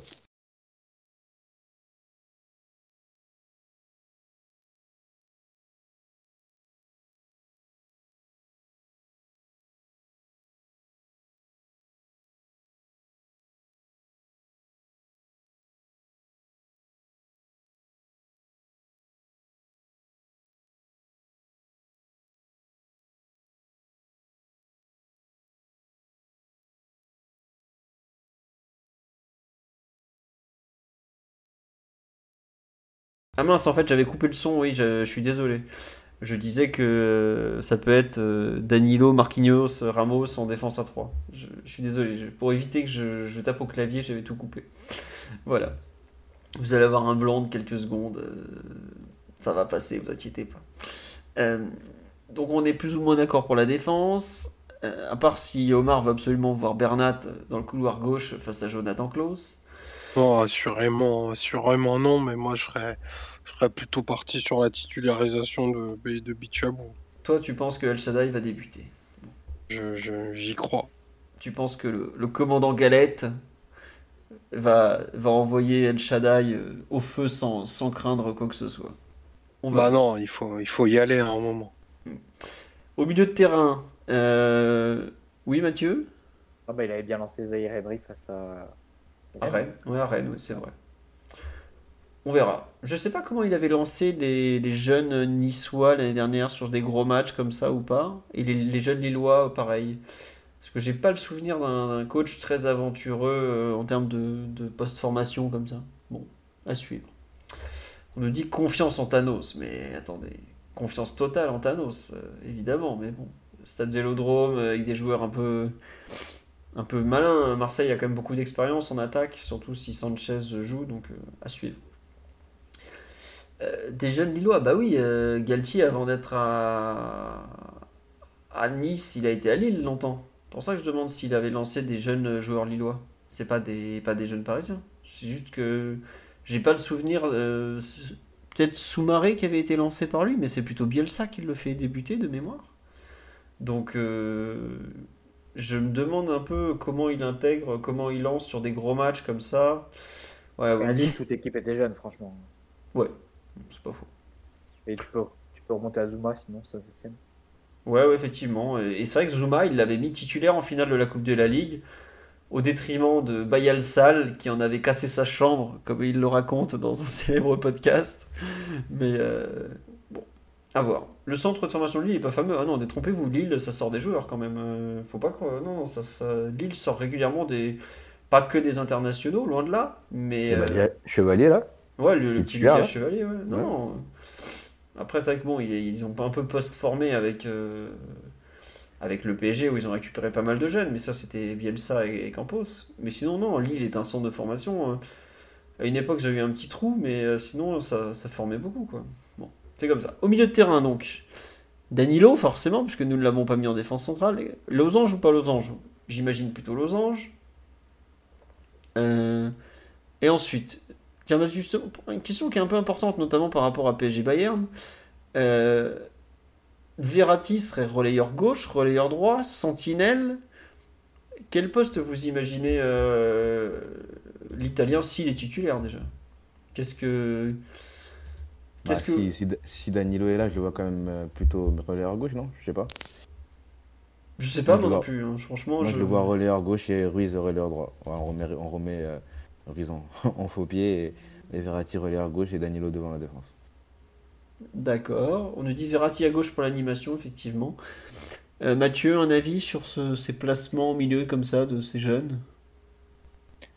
Pas facile parce que moi je pense que devant ça sera Neymar Messi et pas Ekitike. Et du coup, il me... je suis d'accord avec euh, ce qu'a dit City sur euh, Fabian euh, droite, Verratti gauche et Danilo 6. Mais du coup, il me manque le poste de numéro 10. Ce joueur de Vitinha auquel je crois pas trop et, et Solaire qui a pas été super bon. Donc euh, je suis un peu dans. C'est un peu ça qui me manque pour compléter le puzzle. Jair Emery? Non, mais peut-être Solaire. Après, j'ai l'impression que Galtier, je sais pas ce que vous en pensez, ne croit plus vraiment à Solaire en 10. hein, si on voit les dernières compos, non? Ouais. Je suis d'accord. Ouais, je suis d'accord. Parce que, bon, on dit Solaire, faut en finir. Euh, Peut-être qu'on va le laisser sur place après, on sait pas, mais en tout cas, euh, j'ai vraiment l'impression qu'il voit aujourd'hui, il voit Solaire comme le relayeur droit qui veut mettre en place pour bénéficier à Kimi. Et si vous vous rappelez, avant la Coupe du Monde déjà, contre, euh, je crois que c'est contre 3 au parc, où on a Solaire relayeur droit du Losange déjà. Je pense que c'est un truc qu'il a en tête depuis un moment et il aime bien ce, ce côté relayeur droit complètement bâtard qu'est Solaire, qui le pauvre est complètement... euh, Est-ce Enfin, qu'on qui- n'aurait pas Verratti numéro 10 Ok, on a Emery. Mathieu, Et tu, Pochettino. Et Pochettino, ouais. tu nous as déjà dit tout à l'heure que le mythique Pochettino, je sais pas ce que tu nous as sorti le magicien, faut arrêter là. hein. Les, les, les commandes de Simon, faut que t'arrêtes tes conneries. hein. Mais du coup, pourquoi Mathieu, tu vois Neymar en a devant? Parce qu'il l'a jamais mis devant pour l'instant, je crois, Galtier. Ouais, mais je pense qu'il mettra pas Ekitike. Je pense qu'il renforcera le milieu de terrain et jouera euh, Neymar Messi devant, y compris face au Bayern. Question sur le live, on nous dit Vous êtes sûr qu'il va associer Verratti et Danilo? On n'a jamais vu Verratti en relayeur dans Losange. Si, il y a eu un match où Verratti s'est retrouvé justement relayeur gauche, Danilo était devant la défense, et c'était. euh, Avant la trêve, je pense. C'est oui, c'est avant la trêve, c'est avant la trêve. Ou à Lens, oui, à Lens, oui, t'as- vous avez raison, contre Lens notamment, très bien vu sur le live. Mais je crois qu'il y a un autre match aussi avant la trêve où il le fait. Euh, J'ai un doute. Ou Auxerre peut-être? Euh, Peut-être aussi, effectivement. Mais en tout cas, il y en a déjà, euh, on, est capable d'en citer au, moins deux visiblement, Auxerre et Lens. Est-ce que Verratti joue de façon certaine? Bah, euh, En tout cas, Galtier, il l'a annoncé de, comme de retour. Donc euh, il est apte, il est disponible à suivre. On nous dit pourquoi pas une attaque à 3 avec Neymar, Ekitike et Messi? Est-ce que Ekitike va pouvoir garder son poste avec ce qu'il a produit dernièrement? Je sais pas. Peut-être aussi que. Enfin, moi, il y a un truc qui me fait penser que Ekitike pourrait avoir une chance, c'est qu'il y a des moments. Marseille est une équipe qui presse énormément, mais vraiment énormément, énormément. Et Ekitike, c'est le seul où- sur lequel tu peux un peu jouer long quand même. Quoi. Parce que, bon, bah, Messi. euh, du- À un moment, il a sauté samedi, hein, je sais pas si vous regardez. Mais euh, il a sauté quand même sur un duel aérien. Mais bon, voilà. Euh, Ekitike. Tu joues loin sur Ekitike, après il va te faire une talonnade et ça va être Non, totalement. Ouais. Il y a À un un moment, il y a une- il y, a- il y a une sortie de balle, euh, je crois que c'est Hakimi qui lui donne un très bon ballon, il tente une talonnade là, enfin une aile de pigeon euh, bizarre. J'étais un peu, euh, un peu subjugué par, euh, par ces choix. Regardez les têtes de Messi en général quand Ekitike commence à faire ses dingueries de, de talonnades, d'ailes de pigeon, de conneries en tout genre. Il est là, genre, mais je vais pas laisser Ousmane Dembélé à, Dem- à Barcelone pour me taper ça maintenant. Faut arrêter, hein, faut jouer normalement, monsieur. C'est plus possible. Arrêtez vos Pendant conneries. que, pendant que Maurito Icardi fait des matchs absolument hallucinants euh, sous la tunique de Galatasaray. Je crois pas que Lionel Messi voulait jouer avec Mauro Icardi. hein. Je... C'est un peu ce qui se racontait en Argentine à l'époque, Mathieu. Euh, Donc, Bouffe ton Ekitike alors. bah écoute, c'est comme ça. Non mais donc ouais, par contre, toi tu le vois titulaire Ekitike Non, toi tu le vois pas titulaire. C'est ça. Toi, toi- Après, je sais pas si Neymar est dispo, euh, dans, quel- dans quelles euh, conditions pour le match de mercredi, mais si je dois me projeter à moyen terme face au Bayern, je pense qu'Ekitike ne sera pas titulaire. Très bien. Euh, Titi, ton avis, toi, sur euh, ce 11 parisien, justement? Moi, c'est juste bah, sur les trois, parce que moi j'ai donné les trois milieux, et sur le 10, moi je pensais, je pensais voir Neymar et repartir avec Ekitike, euh, Messi. Euh, tout simplement parce qu'on n'avait personne d'autre à la place d'Ekitike. Voilà. Donc je pensais plutôt aller comme ça, et parce que Neymar, on n'a pas, pas vu euh, cette ligne d'attaque euh, sous, sous Galtier. Euh, maintenant, je ce j'entends ce que, ce que dit Mathieu, mais je pense que je reste sur, euh, sur Neymar en 10 et Ekitike Messi devant. Et d'ailleurs, juste pour revenir à faire le lien avec le mercato et le, le débat qu'on a eu la semaine dernière, si le plan c'est le 4-4-2 en losange, pourquoi on s'est mis sur Ziyech au lieu de se mettre sur un avant-centre? Je pense que le plan n'était pas un losange à ce moment-là, et que comme... euh, On a rechangé de plan en trois jours, c'est c'est, euh, c'est assez curieux quand même. Non, non, mais ouais, t'as raison, c'est curieux. hein. Mais, ou alors il voyait Ziyech à la pointe du losange.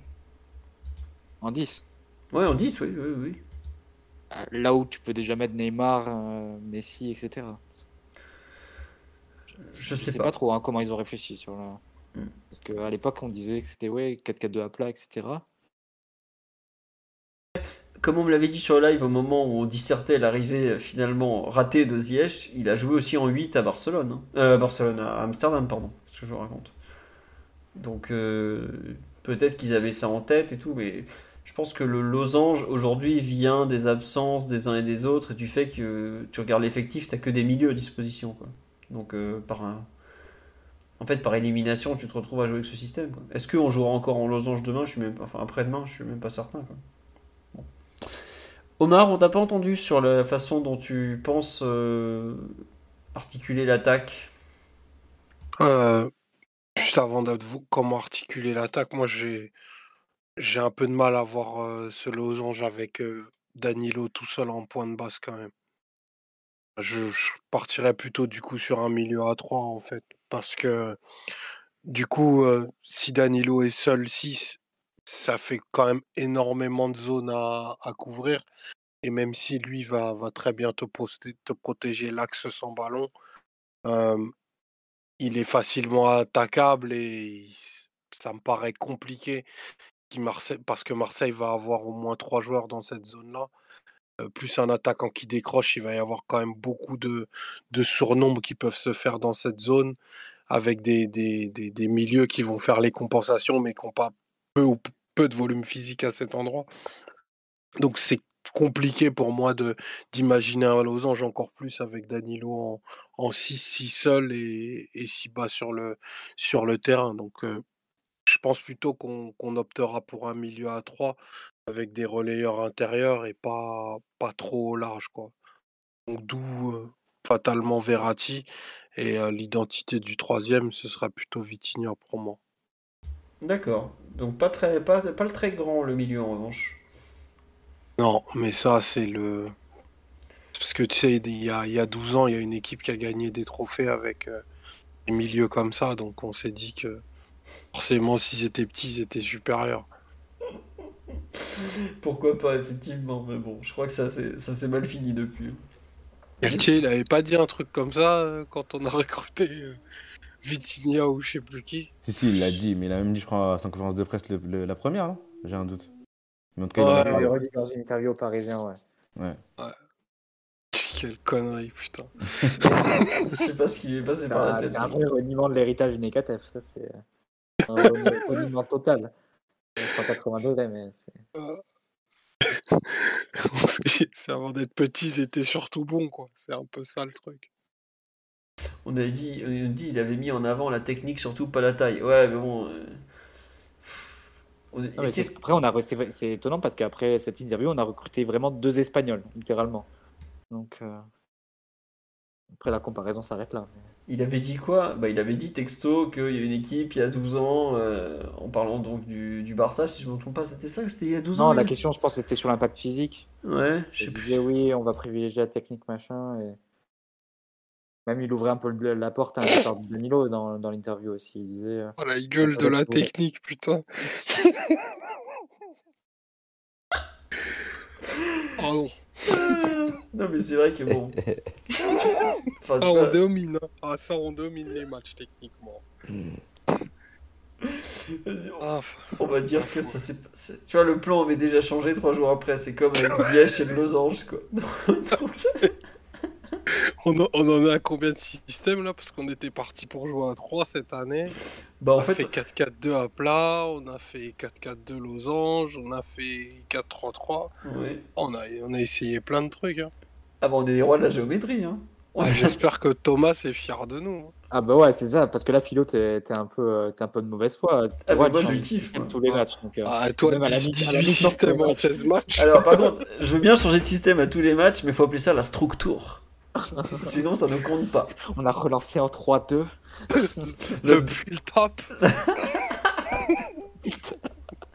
Le build-up, il me manque tellement. Extraordinaire. Et Comme on dit sur le live, ouh, le 4-4 de losange. Tout ça, lui. Ça revient, Thomas, tu me manques trop. Mais bon, en même temps, je suis pas trop. Galtier est pas trop mal en conférence de presse. Il a pas le. Le petit accent euh, moitié autoritaire, moitié. euh, Ah, il a un autre accent, ouais. Il a Ah, un autre accent, ouais. Mais j'aimerais plus- bien vous rappeler qu'à la même époque, l'an dernier, Pochettino trouvait une formule absolument incroyable avec Danilo relayeur droit. Et ça, Alors, ça reste l'un des, des coups de génie dont on parle assez peu. Il est vrai, mais je te rappelle qu'après cette première, euh, ces premiers essais, t'étais quand même pas très convaincu. Je me souviens qu'après la victoire 5-1 à Lille, moi j'étais debout en train de hurler au génie, et tu me dis attends, attends, on est quand même pas très très bon, hein, calme-toi. hein. Mais bon, c'était loin à cette époque, c'était très loin. Euh, on a fait le tour côté OM, euh, donc on va revenir. Donc comme je disais, 3, 4, 2, 1 chez eux, enfin, euh, comme toujours. Je sais pas s'il va mettre Paolo Lopez dans les buts ou Ruben Blanco, sachant que c'est quand même, ça fait combien 12 ans que Marseille n'a pas gagné un trophée? Hors trophée. C'est vrai qu'on peut quand même souligner que Marseille partage avec le PSG une vraie passion pour les joueurs espagnols de merde. Ça, c'est un peu ce qui réunit nos deux clubs, malgré les différences historiques. Tu sais que Paolo Lopez, on s'est beaucoup moqué de lui l'an dernier. Euh, Il est pas bon hier. hein. Hier, il est pas bon, mais sinon, il fait une bonne saison. hein. Oui. Non, franchement, il fait une Ah, J'ai un, j'ai un camarade à moi qui l'aurait qualifié de semi-pit. De. Demi-joueur. Bah, la Roma, Pa- Paolo Lopez, et puis ouais, si vous demandez au Tifosi. Écoute, euh, ces gens-là, tant pis, ils ont l'habitude de souffrir. Puis après, il arrivait euh, après Allison de mémoire, non? Donc forcément, euh, c'était compliqué, tu vois, de passer après le légendaire Allison Becker à la Roma. Bon, Et le recrutement de Manchi. Mais ouais, c'était Allison, Chesnick, et ils avaient eu un bon, bon passage avec les, avec les gardiens. Là, boum, Paolo Lopez. Forcément, ça s'est moins bien passé. Donc, est-ce que Paolo Lopez sera dans les buts? Bah, Ça, faudra attendre la conf de Igor Tudor euh, demain. En défense centrale, eux, en général, donc ils jouent à 3.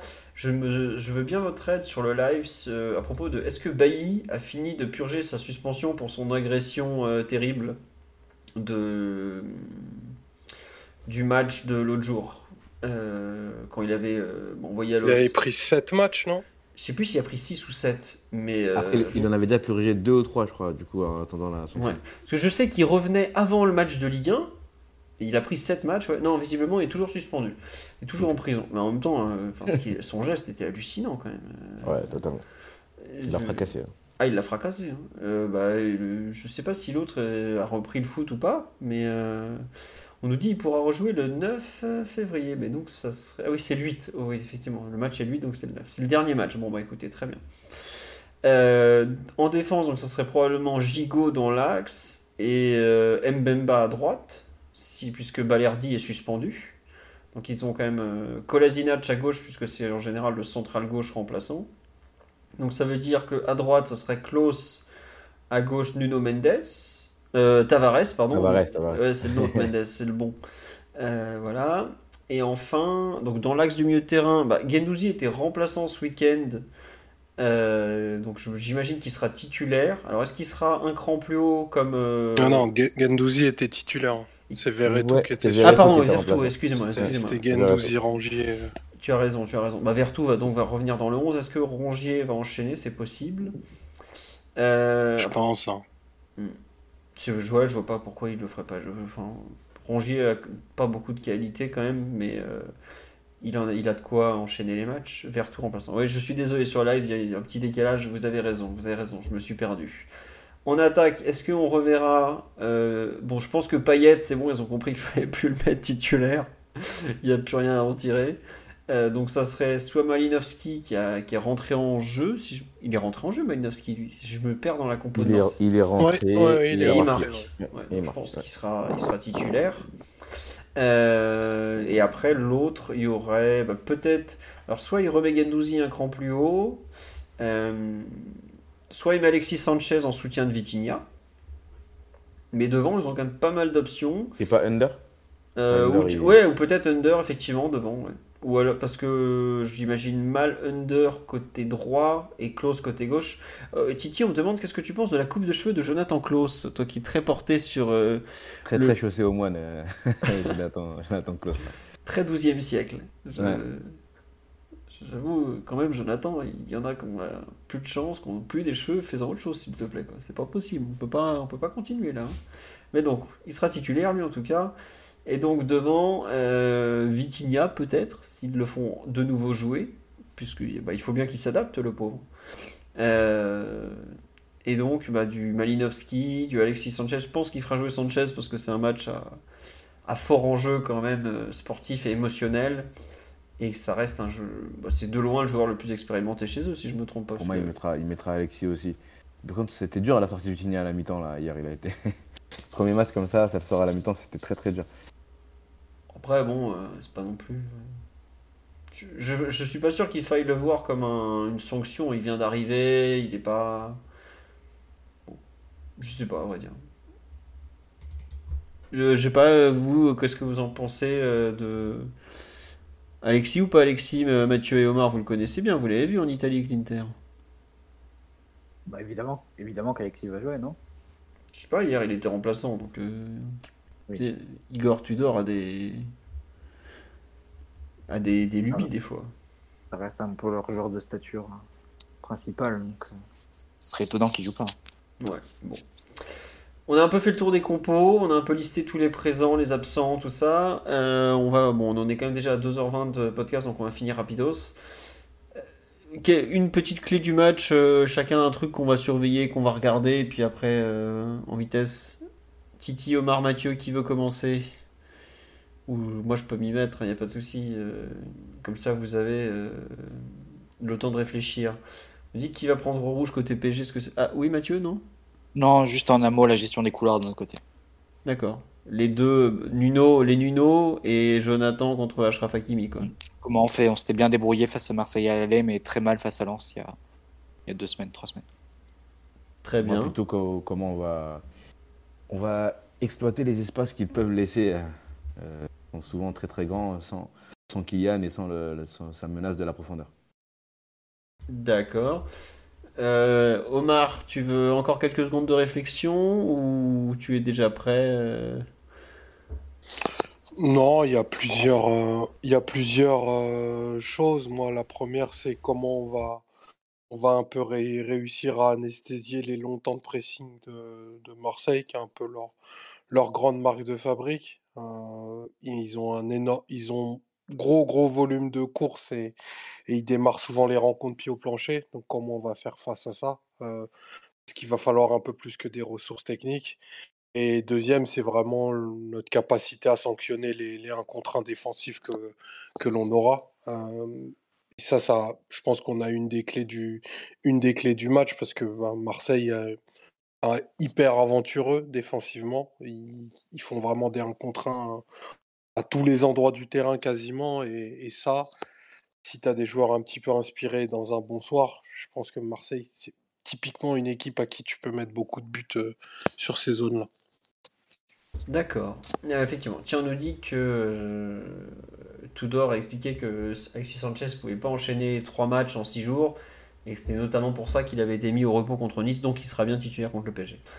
Euh, dans les trucs que effectivement je vais regarder avec attention, il y a déjà comment nos joueurs vont réagir face à l'impact physique marseillais. Comme tu l'as dit, Omar, les courses. C'est une équipe qui court énormément. Le PSG est une équipe qui est un peu feignante, on s'en moque euh, régulièrement. Euh, bon, à suivre vraiment, parce que c'est quelque chose de. On sait que le PSG a parfois eu du mal contre les équipes super actives euh, physiquement. là, à l'aller, ça s'était pas vu, honnêtement. Les deux, les deux équipes s'étaient rendues coup pour coup, mais à l'aller, le PSG avait quand même Kylian Mbappé. Et là, je me demande vraiment, dans les autres trucs que je vais regarder, c'est bah, qui va pouvoir marquer côté PSG. Parce que aussi bien contre Montpellier, enfin un peu moins contre Montpellier que contre Toulouse, l'occupation de la surface était quand même pas terrible. Alors, euh, est-ce que Messi est capable de marquer Forcément, Neymar est capable de marquer, mais c'est pas non plus des mecs qui vont occuper la surface. Et j'ai un peu peur qu'on euh, se retrouve à être euh, très loin du but adverse en fait. Qu'ils arrivent à nous faire jouer euh, bah, loin de leur but, dans une espèce d'entre-deux bâtard où tu as le ballon, tu es jusqu'aux 20 mètres, mais t'arrives pas à en faire grand chose. Et ça, c'est un peu ce que, je, ce que je redoute et ce que je vais regarder parce que c'est un problème qui va être récurrent les prochaines semaines tant que Mbappé n'est pas là. Il va falloir trouver des solutions pour pour passer ce, souci, quoi. Parce que globalement, il y, a pas, mal de, problèmes qui dépendent de, la façon qu'aura le PSG de à trouver des solutions dans, dans des zones du terrain importantes. Déjà que la surface n'est pas très, pas très occupée, peuplée, pardon, en, règle générale côté parisien, avec Mbappé en moins, ça aide vraiment, euh, vraiment pas. Après, il faudra voir euh, ce que Donnarumma est capable de faire, quoi. Parce que ça reste peut-être euh, à cet instant et en l'absence de Mbappé le plus gros facteur clé de presque du 11 de départ parisien. Bon après Neymar et Messi en sont forcément mais si Donnarumma euh, est censé reprendre le fil de sa carrière extraordinaire qui se démarrait et pas être le joueur un peu moyen qu'on a pu voir trop souvent depuis un certain temps, ça change quand même beaucoup de choses. En espérant qu'il joue évidemment. Sur ce, on va vous souhaiter une bonne nuit, puisqu'il est quand même minuit et demi déjà. On est donc mardi. On est donc déjà à la veille de ce PSG. On vous remercie énormément pour votre fidélité, être toujours là tous les lundis et tout. On a bien rigolé. Vous avez pu voir à quel point Omar imite bien Thomas Tuchel. Je vous laisse imaginer quand il se lâche. On ne sait pas du tout quand sera le prochain podcast. Est-ce qu'on en fera un de débrief de Marseille PSG euh, en cours de semaine? Je sais pas. Faut que je vois avec euh, les présents, leur disponibilité, la mienne aussi, etc., etc. On vous souhaite en tout cas un très bon match, diffusé sur euh, les chaînes hertziennes, donc profitez-en, c'est pas si courant. on nous demande quand est-ce qu'Omar imitera Galtier. Bah, il peut pas, il va perdre son statut de, responsable syndical à l'UDKTF. Donc bon, c'est pas possible. il peut faire un derrière par contre, si vous voulez. il est excellent en Herrera, je vous le confirme. Mais bon, ceci est un autre sujet. Euh, France 3 et Sport, effectivement, la diffusion.